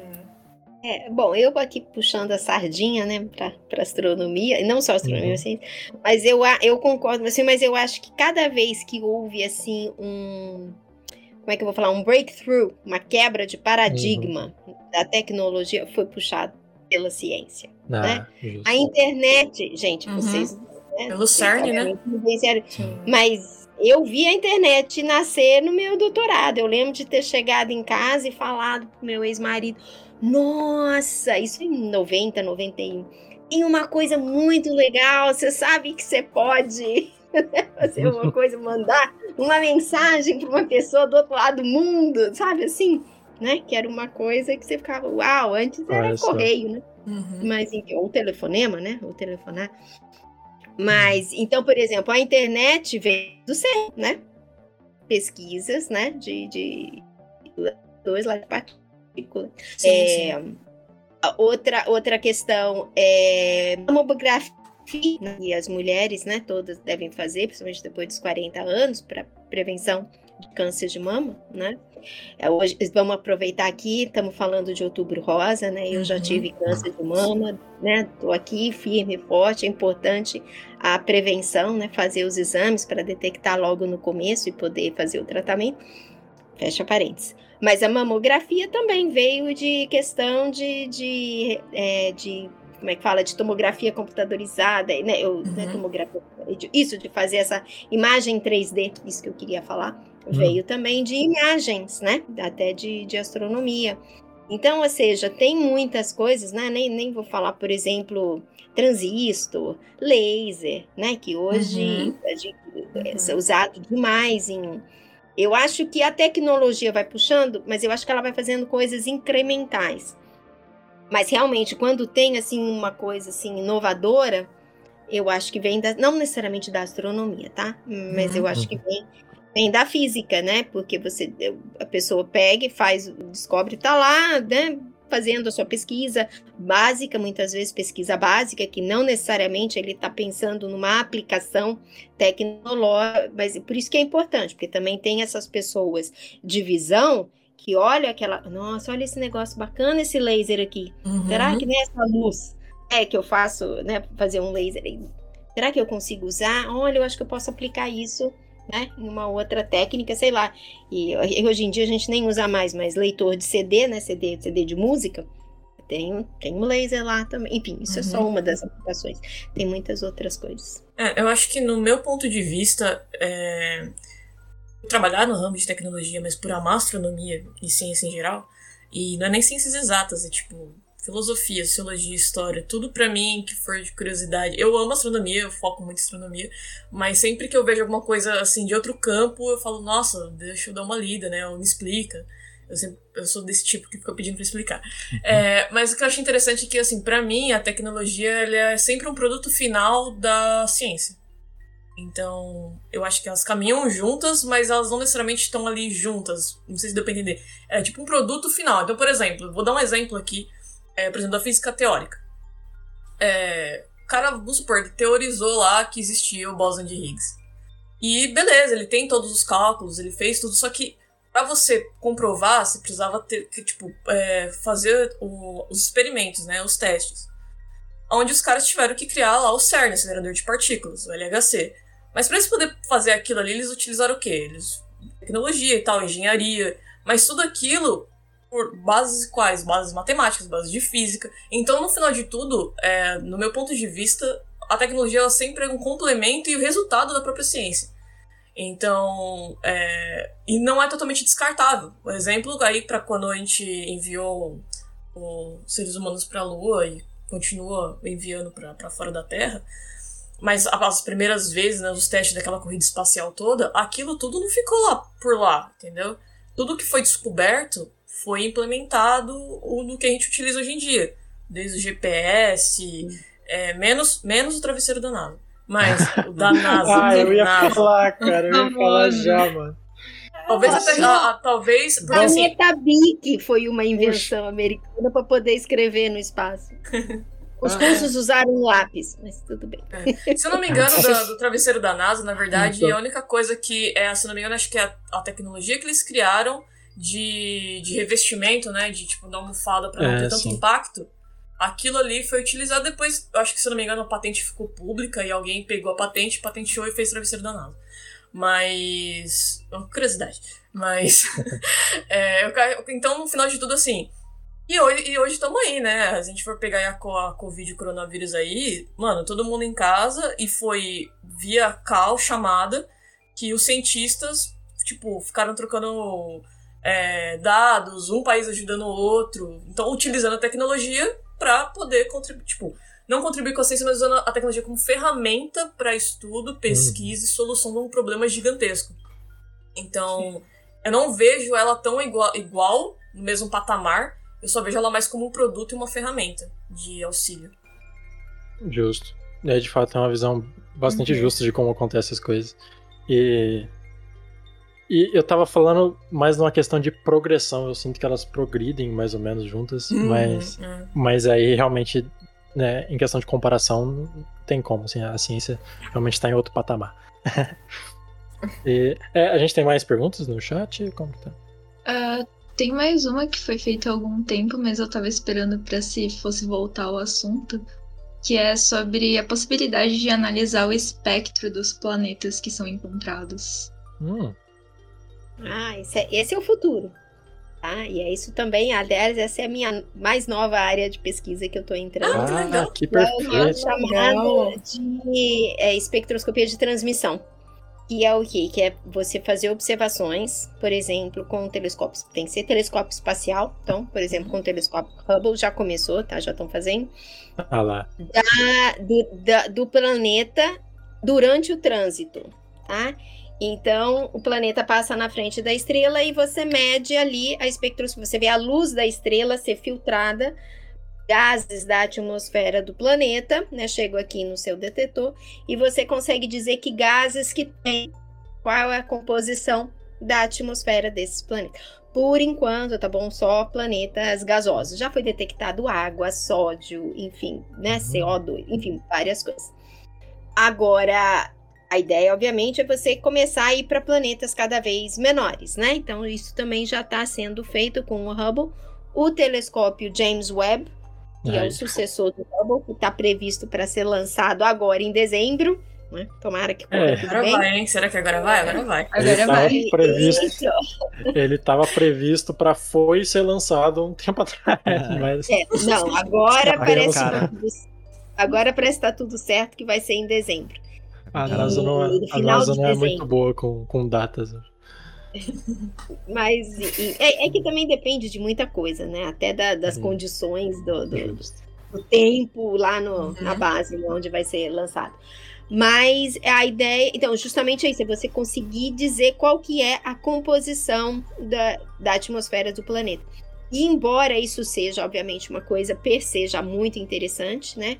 Você saber a composição dos planetas gigantes gasosos, você saber a composição, por exemplo, de planetas terrestres. Planetas terrestres, por exemplo, tem um até que eu sou coautora com o grupo. Na verdade, o trabalho é liderado pelo grupo do Jet Propulsion Laboratory, do, do, do Ah, que JPL, né? Que fica ali próximo da Ah. Terra. E justamente analisou o espectro com dados do Hubble do planeta GJ1132b e descobriu-se então que esse planeta é o, não é uma Terra, é um pouco maior do que a Terra. Ele provavelmente a atmosfera ali é uma atmosfera secundária, provavelmente de gases vulcânicos, né, que foram expelidos, ou seja, a atmosfera não é mais aquela atmosfera primordial que acredita-se que todos os países Uhum. planetas têm, de hidro- tiveram, né, desculpa, de hidrogênio e hélio, a Terra mesmo, né, mas por ser muito pequeno, todo esse hidrogênio e hélio evaporou e, né, foi para o espaço e ficou, né, a, o que foi, o que saiu da rocha, enfim, né, é, né, o CO2, o nitrogênio, tudo isso é uma atmosfera secundária. E aí, no caso, até o oxigênio, né? Que aí, aí sim, né? E Uhum. quando a Terra tinha mais ou menos a metade da idade que ela tem hoje, hoje ela tem 4,6 bilhões de anos, assim como o Sol e os outros planetas do Sistema Solar, porque tudo se formou junto, né? Mas quando ela tinha mais ou menos a metade né, da, da idade, já tinha vida aqui, era uma vida uh, unicelular nos oceanos, né, na, na, água, e aí as primeiras algas começaram, né, as cianobactérias, é, cianobactérias começaram a produzir oxigênio e aumentaram um pouco, não é a composição que a gente tem hoje, mas mesmo assim já aumentaram, né, razoavelmente a quantidade de oxigênio que tinha na época. E aí então isso permitiu, né, o desenvolvimento de organismos multicelulares, né? Mas enfim, então volta, então, ou seja, não é que a Terra tinha oxigênio desde o começo, não, é só desde a metade da vida para cá. Foi por conta dos seres vivos, né? e o, o, oxigênio começou a fazer parte da atmosfera terrestre. E a ideia, obviamente, vamos dizer assim, o santo graal dessa pesquisa é conseguir detectar O2 em, em quantidades maiores e não quantidades inorgânicas, né? Porque você sempre pode ter um pouquinho formado aí por processos não orgânicos, mas se você detecta, por exemplo, no caso da Terra, se não me engano, é em torno de 20% da nossa atmosfera é de oxigênio. Aí você pode falar, ahá, Uhum. Pelo menos ali tem seres vivos fotossintetizantes, né? Acho que é assim que fala a palavra. Justo. Estão produzindo uhum. É, oxigênio. E principalmente, se a gente for pensar em espectroscopia, a linha né, espectroscópica e molecular mais pronunciada, mais forte, é a linha do ozônio. Então, na verdade, o que a gente uhum. vai estar tá procurando é ozônio. E é claro, água, né? Mas é que água, vapor d'água é muito comum no universo, é, né? É. Isso que eu falo, aqui no sistema solar, tipo, ah, água, legal, mas... É, a gente vê muito na forma de gelo, né? Do, Isso, os anéis é. de Saturno são blocos de gelo e poeira, né? Na sua uhum. maioria. Né, as luas lá de Saturno e de Júpiter são luas envoltas por camadas de gelo. Enfim, tem muito, muito é, ou vapor d'água ou gelo muito mais é. difícil é a água líquida que a gente precisa para a vida, né? Uhum. Sim, sim. Mas mesmo a água líquida, a gente ainda teoriza de que existam é, uma carrada um pouco mais subterrânea né? nos próprios é isso, é, satélites aqui no, do nosso sistema solar, né? Então, ainda assim... Europa, Encelado. Sim, assim. Encelado, é. E, bah, então, já puxando nessa parte da, da espectroscopia, é, como que a gente detectaria a vida, assim? É, a gente não conseguiria detectar a vida diretamente, mas a gente estaria buscando pelo que a gente chama hoje de bioassinaturas, né? Ou a gente tem sim como detectar vida não, diretamente? Não. É, então, aí tem, tem duas coisas. Tem essa uhum. parte da gente conseguir. Existem. É, existem várias, né, tem algumas, várias propostas, uma delas até é de conseguir detectar, por exemplo, florestas, né, que você teria hum. aí uma diferença, né, no, no espectro de cor, né, você teria uma coisa, né, a, a, vamos dizer assim, porque você pode medir o que a gente chama de albedo, mas na verdade é a reflectância, né, das diferenças, por exemplo, a super, água é de um jeito, né, os oceanos, continentes são são mais escuros, né? Absorvem mais a luz, refletem menos, você tem nuvens, enfim, tem toda essa coisa. Poderia ser. Mas, vamos dizer assim, o jeito que o, que o pessoal está esperando. E não sei se vai ser possível com o James Webb, ou se nós vamos precisar esper esperar a próxima geração de telescópios. Ah, né? é. Existem vários telescópios né? e, e instrumentos espectrógrafos. É, instrumentos planejados para daqui a uma década. Hum. Né? Então, esse sim, aí e a ideia é justamente isso, é olhar o espectro, né? Vamos dizer assim, é tentar detectar atmosferas planetárias de planetas rochosos, né? Planetas como a Terra, na sua zona de habitabilidade, e ver se, se ele tem oxigênio. Então, essa é uma forma. E a outra forma, que eu acho que todo mundo já deve ter aqui ouvido falar e assistido o filme Contato, né? E ouvido falar do Projeto 7, que é uma outra técnica, é tipo, não, vamos ficar quietinho aqui só escutando. E quem sabe, uhum. algum planeta habitável tem uma civilização, teve uma forma, né, teve, teve vida e a forma de vida evoluiu para uma forma de vida inteligente que conseguiu construir uma radioantena para emitir um sinal de rádio e a gente fica aqui uhum. Escutando né? esse é o projeto 7, que significa, né, é, busca por vida inteligente extraterrestre, né? Search for Extraterrestrial uhum. Intelligence. É, inclusive, a gente tem, é, para quem acha que isso aí é muito fora de, fora de base, ficar esperando é, contato de outra civilização, uh, se eu não me engano, a gente tem uma equação da vida, né, a equação de Drake, que Uhum. fala que, na verdade, é, estima-se que cer- cerca de 10 mil planetas na nossa galáxia possam ter vida inteligente com, como a nossa É. parecida. Eu acho que essa é, é a otimista, né? Tem a É, pessimista. otimista, tem a pessimista. Eu geralmente sou da pessimista. Infelizmente. Eu- porque assim, a, a- Eu vou explicar. A vastidão do universo, eu não fico vendo só a. Não, não só a Via Láctea. Quando a gente se coloca onde a gente tá na Via Láctea, é. Muito distante. E aí, beleza, beleza. A gente pode até receber um sinal. Mas. O que eu acho difícil. Mas vamos supor, na hipótese de que a gente receba. É, eu, eu não sei porque eu sempre vou pro campo da filosofia. Como é que a gente reagiria? Como é que a gente é, lidaria com isso? Como é que a gente se comunicaria de volta? Então, eu sempre vejo é, muitos debates de tipo assim. é, ah, por exemplo, tá tudo muito distante e tal, e se a gente for parar pra pensar, a gente tá, o universo tá se expandindo, então tem esse problema também. É, tem um problema da gente. Supor que a gente descubra, tá? Que exista um planeta habitável com algum. E se essa civilização, por exemplo, é, eu tô quebrando a equação, tá? Ela não for não, tipo, inteligente assim, não ter desenvolvido a base de comunicação ainda, ela tá primitiva ainda. Então tem todos esses porquês, entendeu? Na equação, na verdade, ela já tem um monte de porquês. Então, é, na verdade, eu, eu vejo que a equação, na verdade, ela é bem pessimista, se for parar pra pensar. Porque se a gente for colocar pedacinho por pedacinho, ela já vai é, limitando muito. A gente fica, poxa, é, Sim, mas sim. e aí? E são, Não, além disso, é- são muitos passos e todos eles são necessários, assim, né? Sem um É, deles é. já.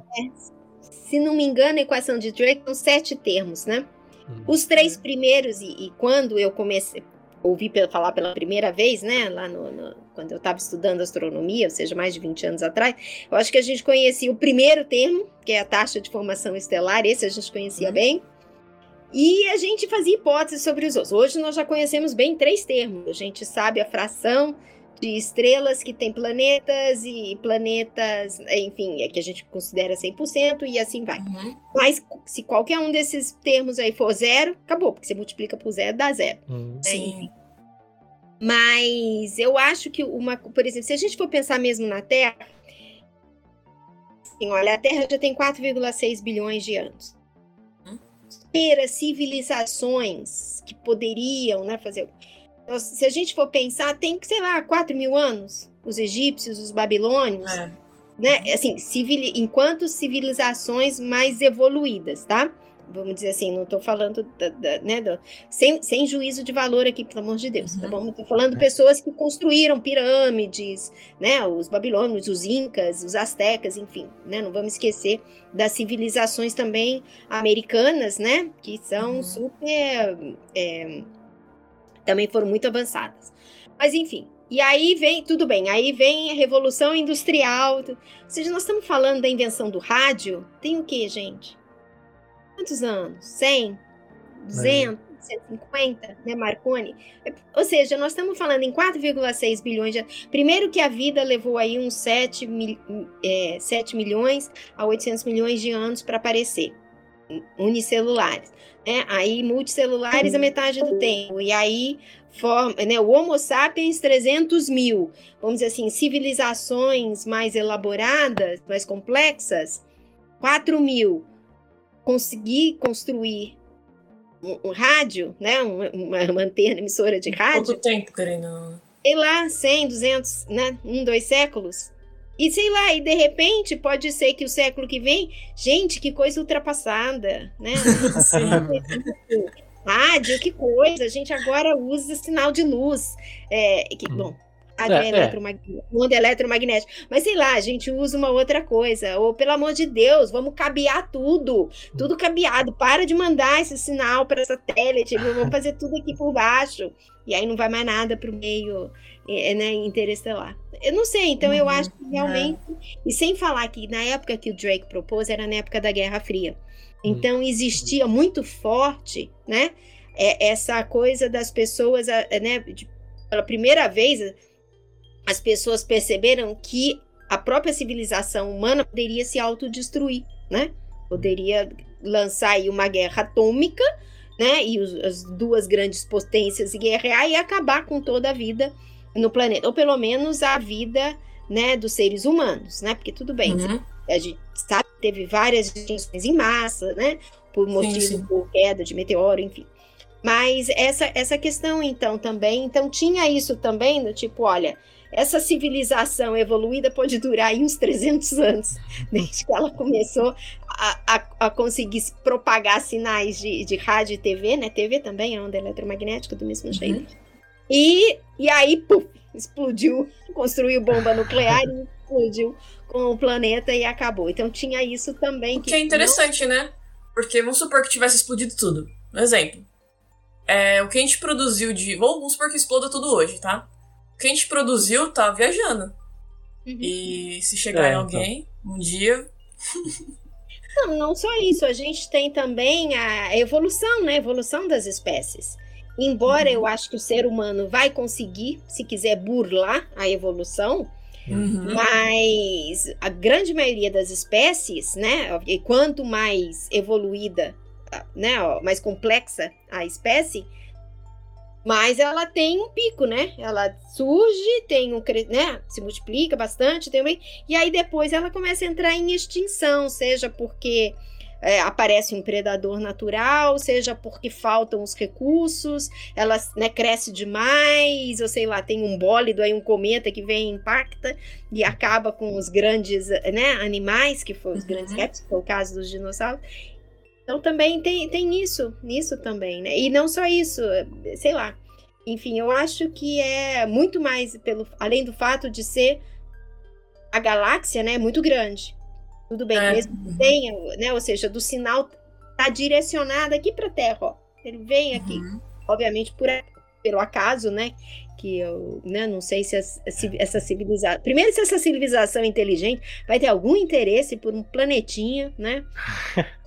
Né, o terceiro. Ou, ou, o É. ou terceiro ela pode estar sendo igual tipo a Terra, só tá enviando o sinal por enviar e acabou ecoando e acabou captando o sinal. Aí então, tem, um, esse- tem um monte de bobo assim no- na galáxia mandando sinal achando que tá sozinho no, no universo. não, é, sei lá, dependendo da, da qualidade da programação de TV que, e rádio que a gente manda também aí. Não, não, não conheço, não sou da Terra, não. Aquele, aquele, programa, não vou nem falar nome de nada, não. Não, não, não sei, Quando vê, não tem nada a ver comigo. quando vê, tem um, quando vê, tem um planetinha assim, daqui 15 anos luz daqui, querendo saber qual que é o final da, da novela da Usurpadora. E daqui a pouco a gente vai ter TV igual aquela do Rick and Morty, que ele... Que você vê de outros universos, né? Aham. O que tá acontecendo. De outros universos e dos planetas da galáxia, né? Uhum, começa a Não, chegar é. sinal de todo lugar.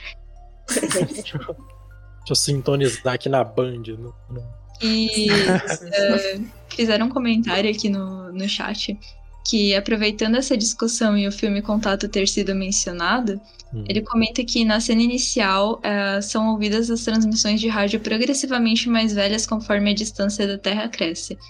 É, o autor da pergunta quis saber o quão verossímil é aquela cena, porque certamente a dissipação da potência transmitida não deixa sinais de rádio e TV chegarem a, tipo, 26 anos-luz.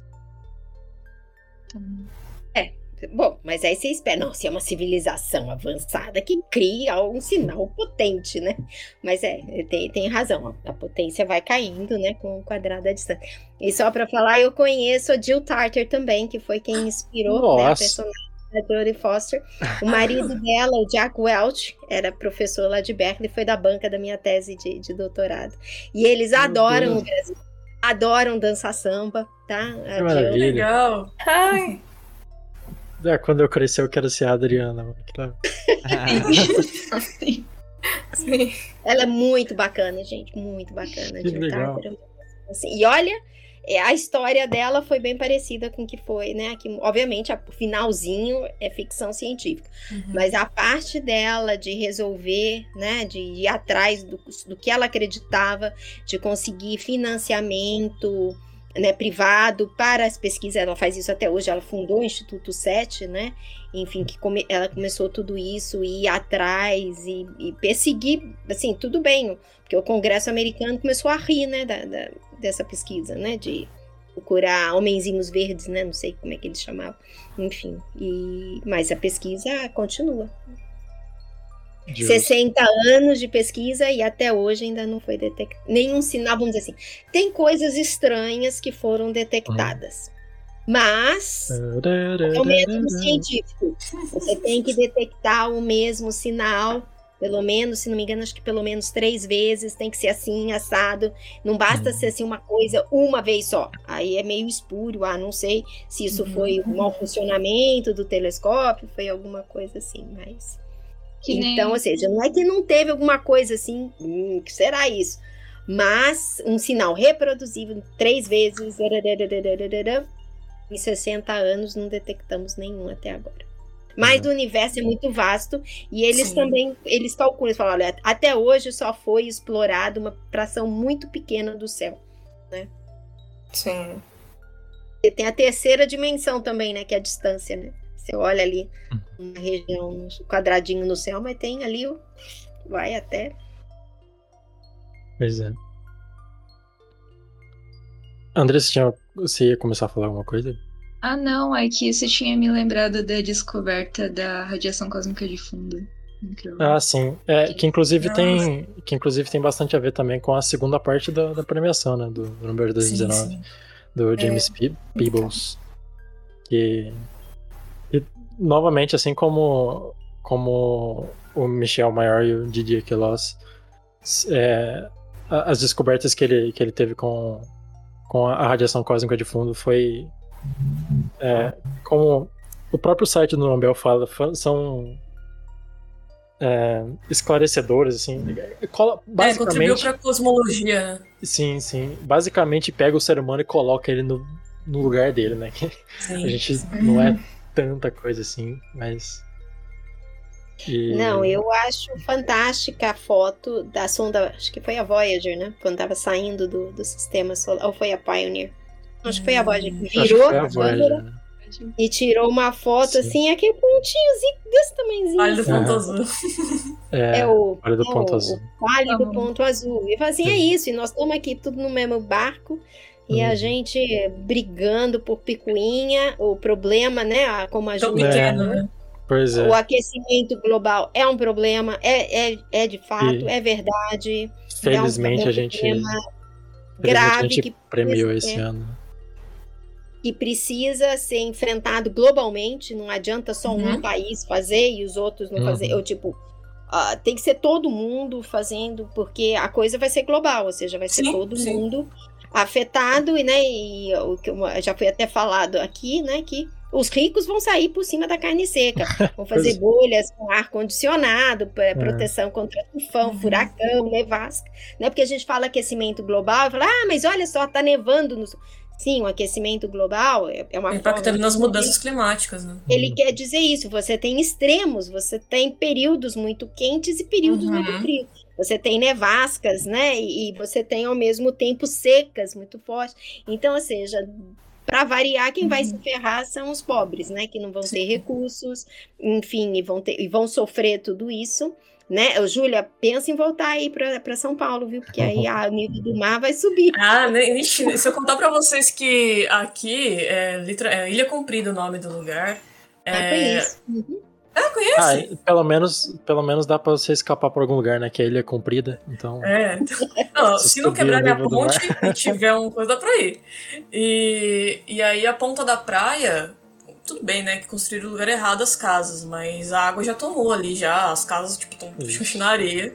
É, mas assim, tem o nível do, do mar que tá aumentando, do re- derretimento das calotas, das calotas. né? Então, assim, o que até complementar é, da fala é que assim, a descoberta, a descoberta não, minto, desculpa.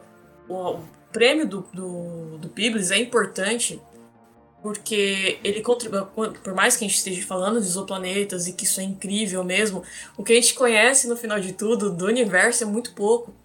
É, então, assim, se a gente for pensar em. Porque nem a pessoa fala, ah, mas pô, vai ficar investindo dinheiro pro cara, sei lá, o cara tá pegando o dinheiro dele lá e investindo pra sair fora da Terra. Ele não podia estar dando dinheiro pra, sei lá, pra pessoa que tá passando fome e tudo mais. É, são problemas complexos que a gente passa e eu acho que um dia, querendo ou não, isso vai afetar até eles, entendeu? Então, igual a, a doutora falou, tipo, eles vão fazer lá a bolha lá, eles vão sair de algum jeito, eles vão ter um jeito de escapar disso, enquanto a gente vai ficar só chupando o dedo, literalmente. Mas uma coisa que eu acho interessante é porque a pesquisa dele é, acaba impactando no tipo assim, de você pensar nessa magnitude do universo, de como isso é gigante, que eu falei lá na introdução, que a hora que o cara tá apresentando lá, ele coloca. Ele tá com uma xícara, aí ele coloca o café, e depois ele coloca um pouquinho de creme no café, e depois ele coloca só um pouquinho de açúcar. Ele fala, esse pouquinho de açúcar aqui é tipo. é matéria. A matéria, no caso que a gente conhece, tipo, planeta Terra, a- e o resto é tipo matéria escura energia escura. Então, e tem muita coisa que a gente, tipo, eles não conhecem ainda. Então, a gente tá ainda descobrindo coisa. E nisso de tá descobrindo coisa ainda, é. Assim, ao meu ver, beleza, vamos colonizar Marte. Isso vai ajudar, isso impacta. Até falei numa outra live que qualquer descoberta, qualquer corrida espacial, entre aspas, que eu não vejo uma corrida espacial, eu vejo uma corrida de quem tem mais ego, quem tem mais dinheiro. Mas, no caso, vamos suportar da NASA de levar a galera pra Marte, eu acho importante no sentido de, tipo, incentivar as gerações a pensar sobre ciência, a in- são várias áreas de conhecimento que é envolvido, é, geração de emprego, tem geração de, de ferramentas tecnológicas, tudo isso. É muito importante, muito legal. É, mas é isso, tipo, a gente está vivendo mu- mudanças climáticas, poluição luminosa, é, empresas que tem, dão problemas também de observação do céu noturno, mas não só de observação do céu noturno, mas que acabam impactando é, com o estudo da astronomia. É, e acaba uma coisa levando a outra. Só que a hora que a gente vai ver nesse espectro gigantesco, a Terra é um pontinho lá cheio de problema, que tá lá pensando, querendo sair da Terra para fugir do problema, né? Pois é. é, Ou Todos não, os seus. eu- se, eu, se eu sairia da Terra não é pra fugir do problema, é mais por, por curiosidade. É, a, a- a Adriana, inclusive, comentou que por um breve momento ela pensou em ser astronauta, ela queria ser astronauta. E assim, eu não posso falar por todo mundo, mas acho que é, acho que é recorrente em- na cabeça de crianças, assim. Querer ser Você sabia astronauta. que eu nunca quis E ser aí, astronauta. Eu sempre quis é, estar em outro planeta, mas a viagem, Hum, acho que me daria um medo. Porque imagina aquele combustível. é, Tá sentado ali você naquele está negócio sentado numa bomba, né? altamente explosivo. Seja Tá para na errado. Big Tower. Quando- Quando eu pensei, é, os astronautas eram todos homens, os de formação, né, da aeronáutica, eram todos homens. E a primeira, e a, a mulher americana que foi, era uma astrofísica, Sally Ryder, né? Aí eu falei, ah, quem sabe se eu for astrofísica Olha só. da astronomia, aí, e, e sem falar que foi o que eu falei, que eu achava muito interessante. Uhum. Uhum. Justo. E, enfim, não sei se tem mais perguntas no chat. É, antes de fazer as perguntas. É, vamos terminar o podcast aqui com uma, com pergunta um pouco mais sensacionalista. É, é claro que existem é, diversos planetas né, pela galáxia, não só pela galáxia, com certeza pelo universo, mas aí já é uma escala muito totalmente diferente falar de todo o universo. Existem planetas. É possível de, de existir um, um exoplaneta que esteja orbitando um buraco negro, certo? Nada, nada impede de que aconteça essas coisas. Vai ser difícil, óbvio, pra gente detectar, porque a gente precisa de luz, o astrônomo basicamente mexe com a luz, né? Então, por exemplo, o método de trânsito eu acho que já não seria tão viável para. E- mas, mas seria possível não necessário. f- Finge que dá pra gente encontrar de alguma maneira. Seria possível de, de ter, existir um planeta orbitando um buraco negro. Ah, talvez por lente gravitacional você consiga. Talvez Hum. você consiga fazer isso. Né? Ou quem sabe esses planetas aí que errantes são, na verdade, planetas orbitando um buraco negro. Mas Ó. se for um buraco negro, né? é, Vamos dizer assim, a teoria que é a massa da estrela, inicial da estrela, era tão grande que ela nem virou nova, ela implodiu, passou direto pela fase da anambra, é, anam- estrelas de nêutrons, desculpa, e implodiu para o buraco negro.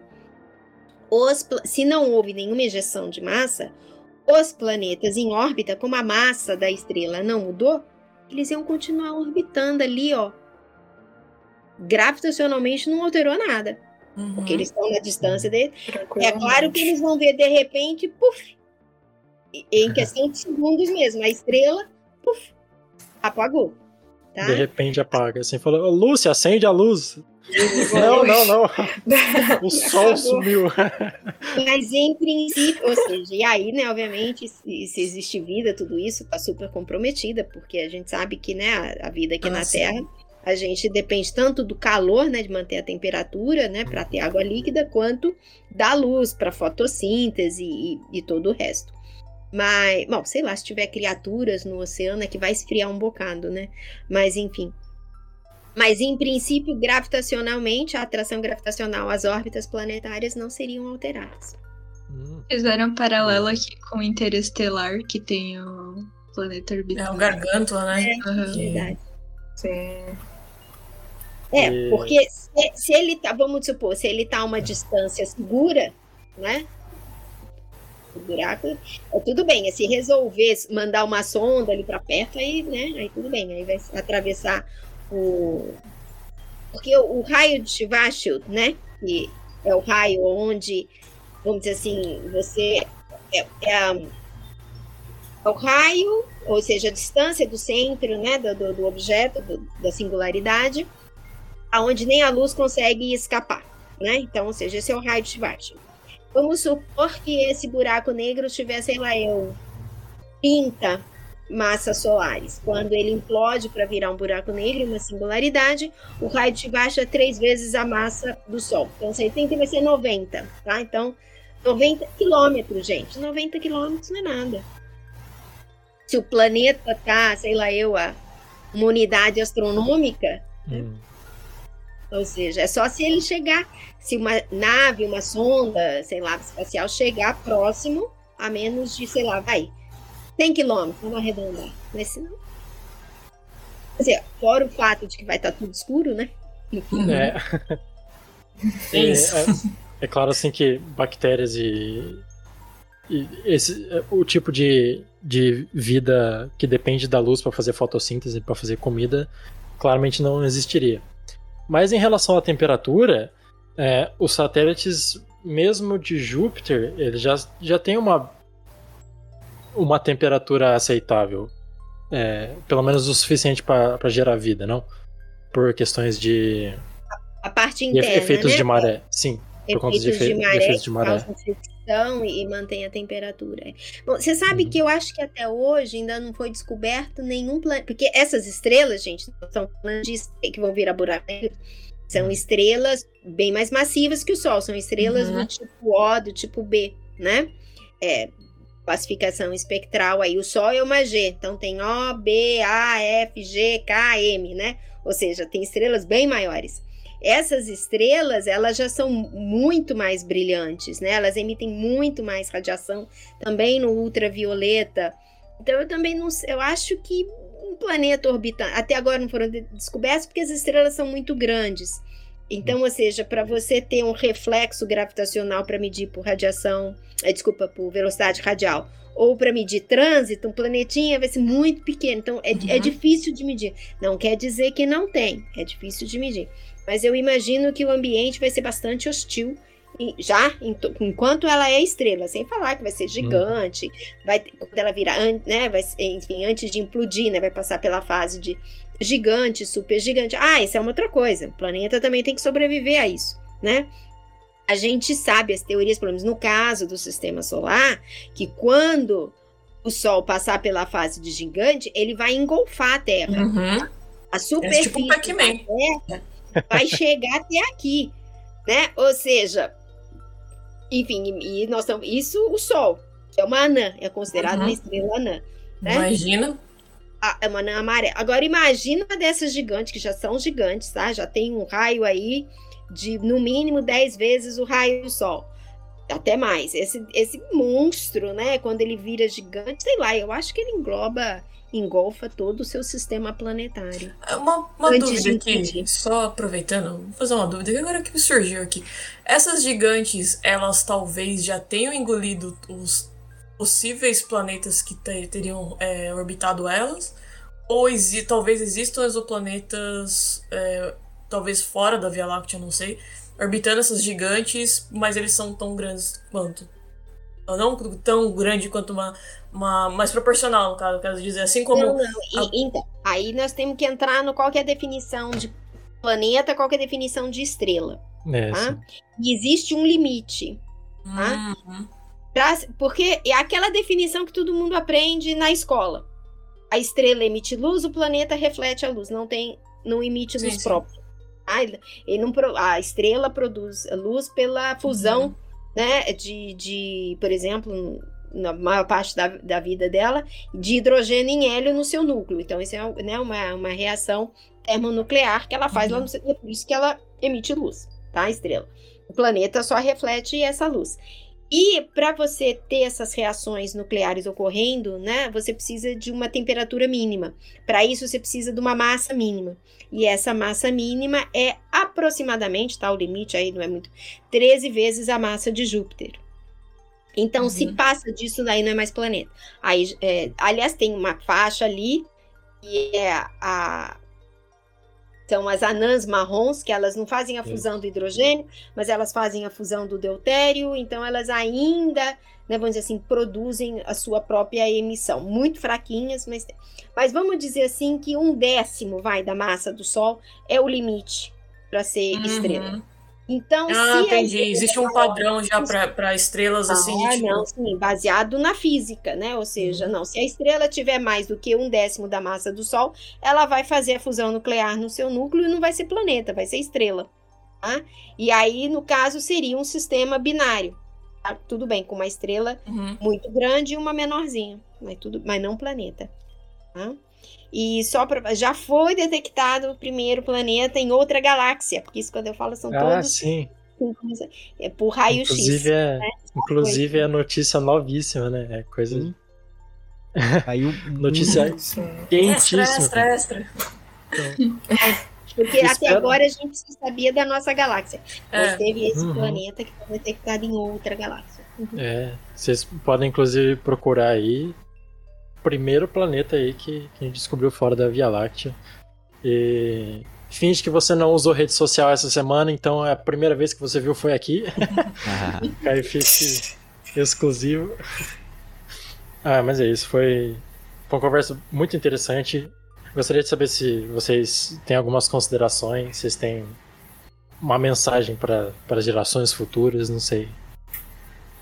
Eu acho que foi o que a gente já falou aqui, né? Que eu concordo plenamente com a Júlia, que é viagem para outros exoplanetas está fora do, do, nosso alcance. E eu tô, eu tô, olha que eu sou ainda, acho que no mínimo uma geração a mais que vocês, né? Um pouquinho mais.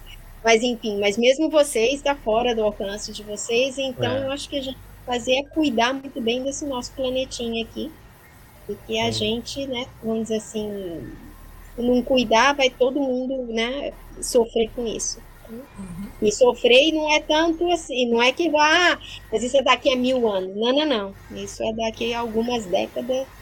Eu acho que a coisa já vai estar. Tá, vai ter piorado é, bastante prazo. se nada for feito. Uhum.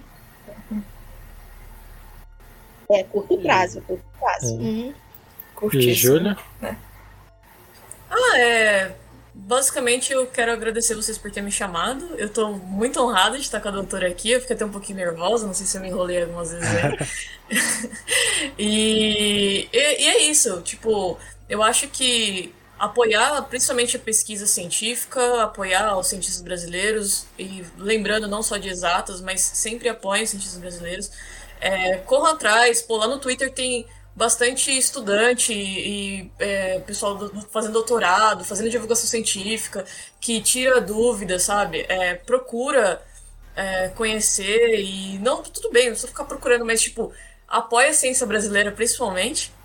E pense, é, procure, assim, começar a refletir também sobre o nosso papel aqui na Terra, porque olhar o céu, até isso está em risco, a observação noturna está em risco, até isso. E é isso.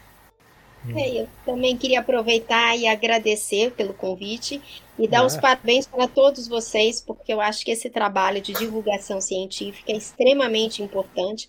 A gente viu aí que estamos vivendo uma época de negacionismo, né? Então, enfim, Bastante. É muito importante, eu acho que é isso mesmo que tem que ser feito, divulgar, assim, em toda, toda a ciência, né? Enfim, então isso é, vocês estão de parabéns. Não, muito obrigado. E ah, assumindo que não tenha mais nenhuma consideração, é, Andressa, treineiro, vocês querem falar alguma coisa, Letícia? Hum, pessoal, não. Eu só gostaria de agradecer por todo mundo, pelo, é, por vocês dois terem aceitado o convite. Foi muito bom ter essa conversa. E não sei, sempre dá aquele. É, reacende a vontade de estudar quando a gente tem esse tipo de, de conversa e de interação. Uhum. Tipo, é, é uma renovação do interesse e é muito interessante fazer isso. Então, obrigada aí. Sim, eu também gostaria de agradecer pelas duas terem aceitado a participação. É, foi como a Andressa falou, dá uma motivada muito grande né, na gente que está aí nesse processo, né? E queria relembrar aos ouvintes que estão aqui no Twitch, na Twitch, que vão ouvir depois pelo Spotify, quer dizer, que estão aqui na Twitch, porque é, a semana não acaba por aqui, ainda temos amanhã a Watch Party, é, no sábado à noite vamos ter também a Game Night, É, e vocês podem conferir né, tudo isso lá no nosso Insta, que é Kaifisk, arroba Kaifisk. E no nosso Twitter, que é Kaifisk1. Fiz que eu, Uhum. infelizmente. Arroba Kaifisk 1. Roubaram o nosso nome. Então é isso aí, gente. A É semana isso. tá só começando. E- Fiquem ligados, vai ter mais Fiquem conteúdo. ligados aí, mano. E, e, é, e é sempre legal também falar dessa inspiração e dessa renovada, porque às vezes o, o pessoal gosta de falar, ah, porque o brasileiro não gosta de ciência. Não, o brasileiro gosta bastante de ciência. É, O brasileiro é muito bom em ciência. Como a Adriana falou, é, tem muitos cientistas daqui de fora que, inclusive, ganharam o Nobel, como é o caso do. que eles tiveram ajuda de ciência. Com certeza eles valorizam bastante é, a ciência que a gente faz. A ciência que a gente faz não é de maneira alguma inferior à ciência dos outros planetas. Uhum. Nós somos tão importantes quanto os outros cientistas, então valorizem a ciência, invistam na ciência. Como a gente fez um tuitaço, se não me engano, foi ontem.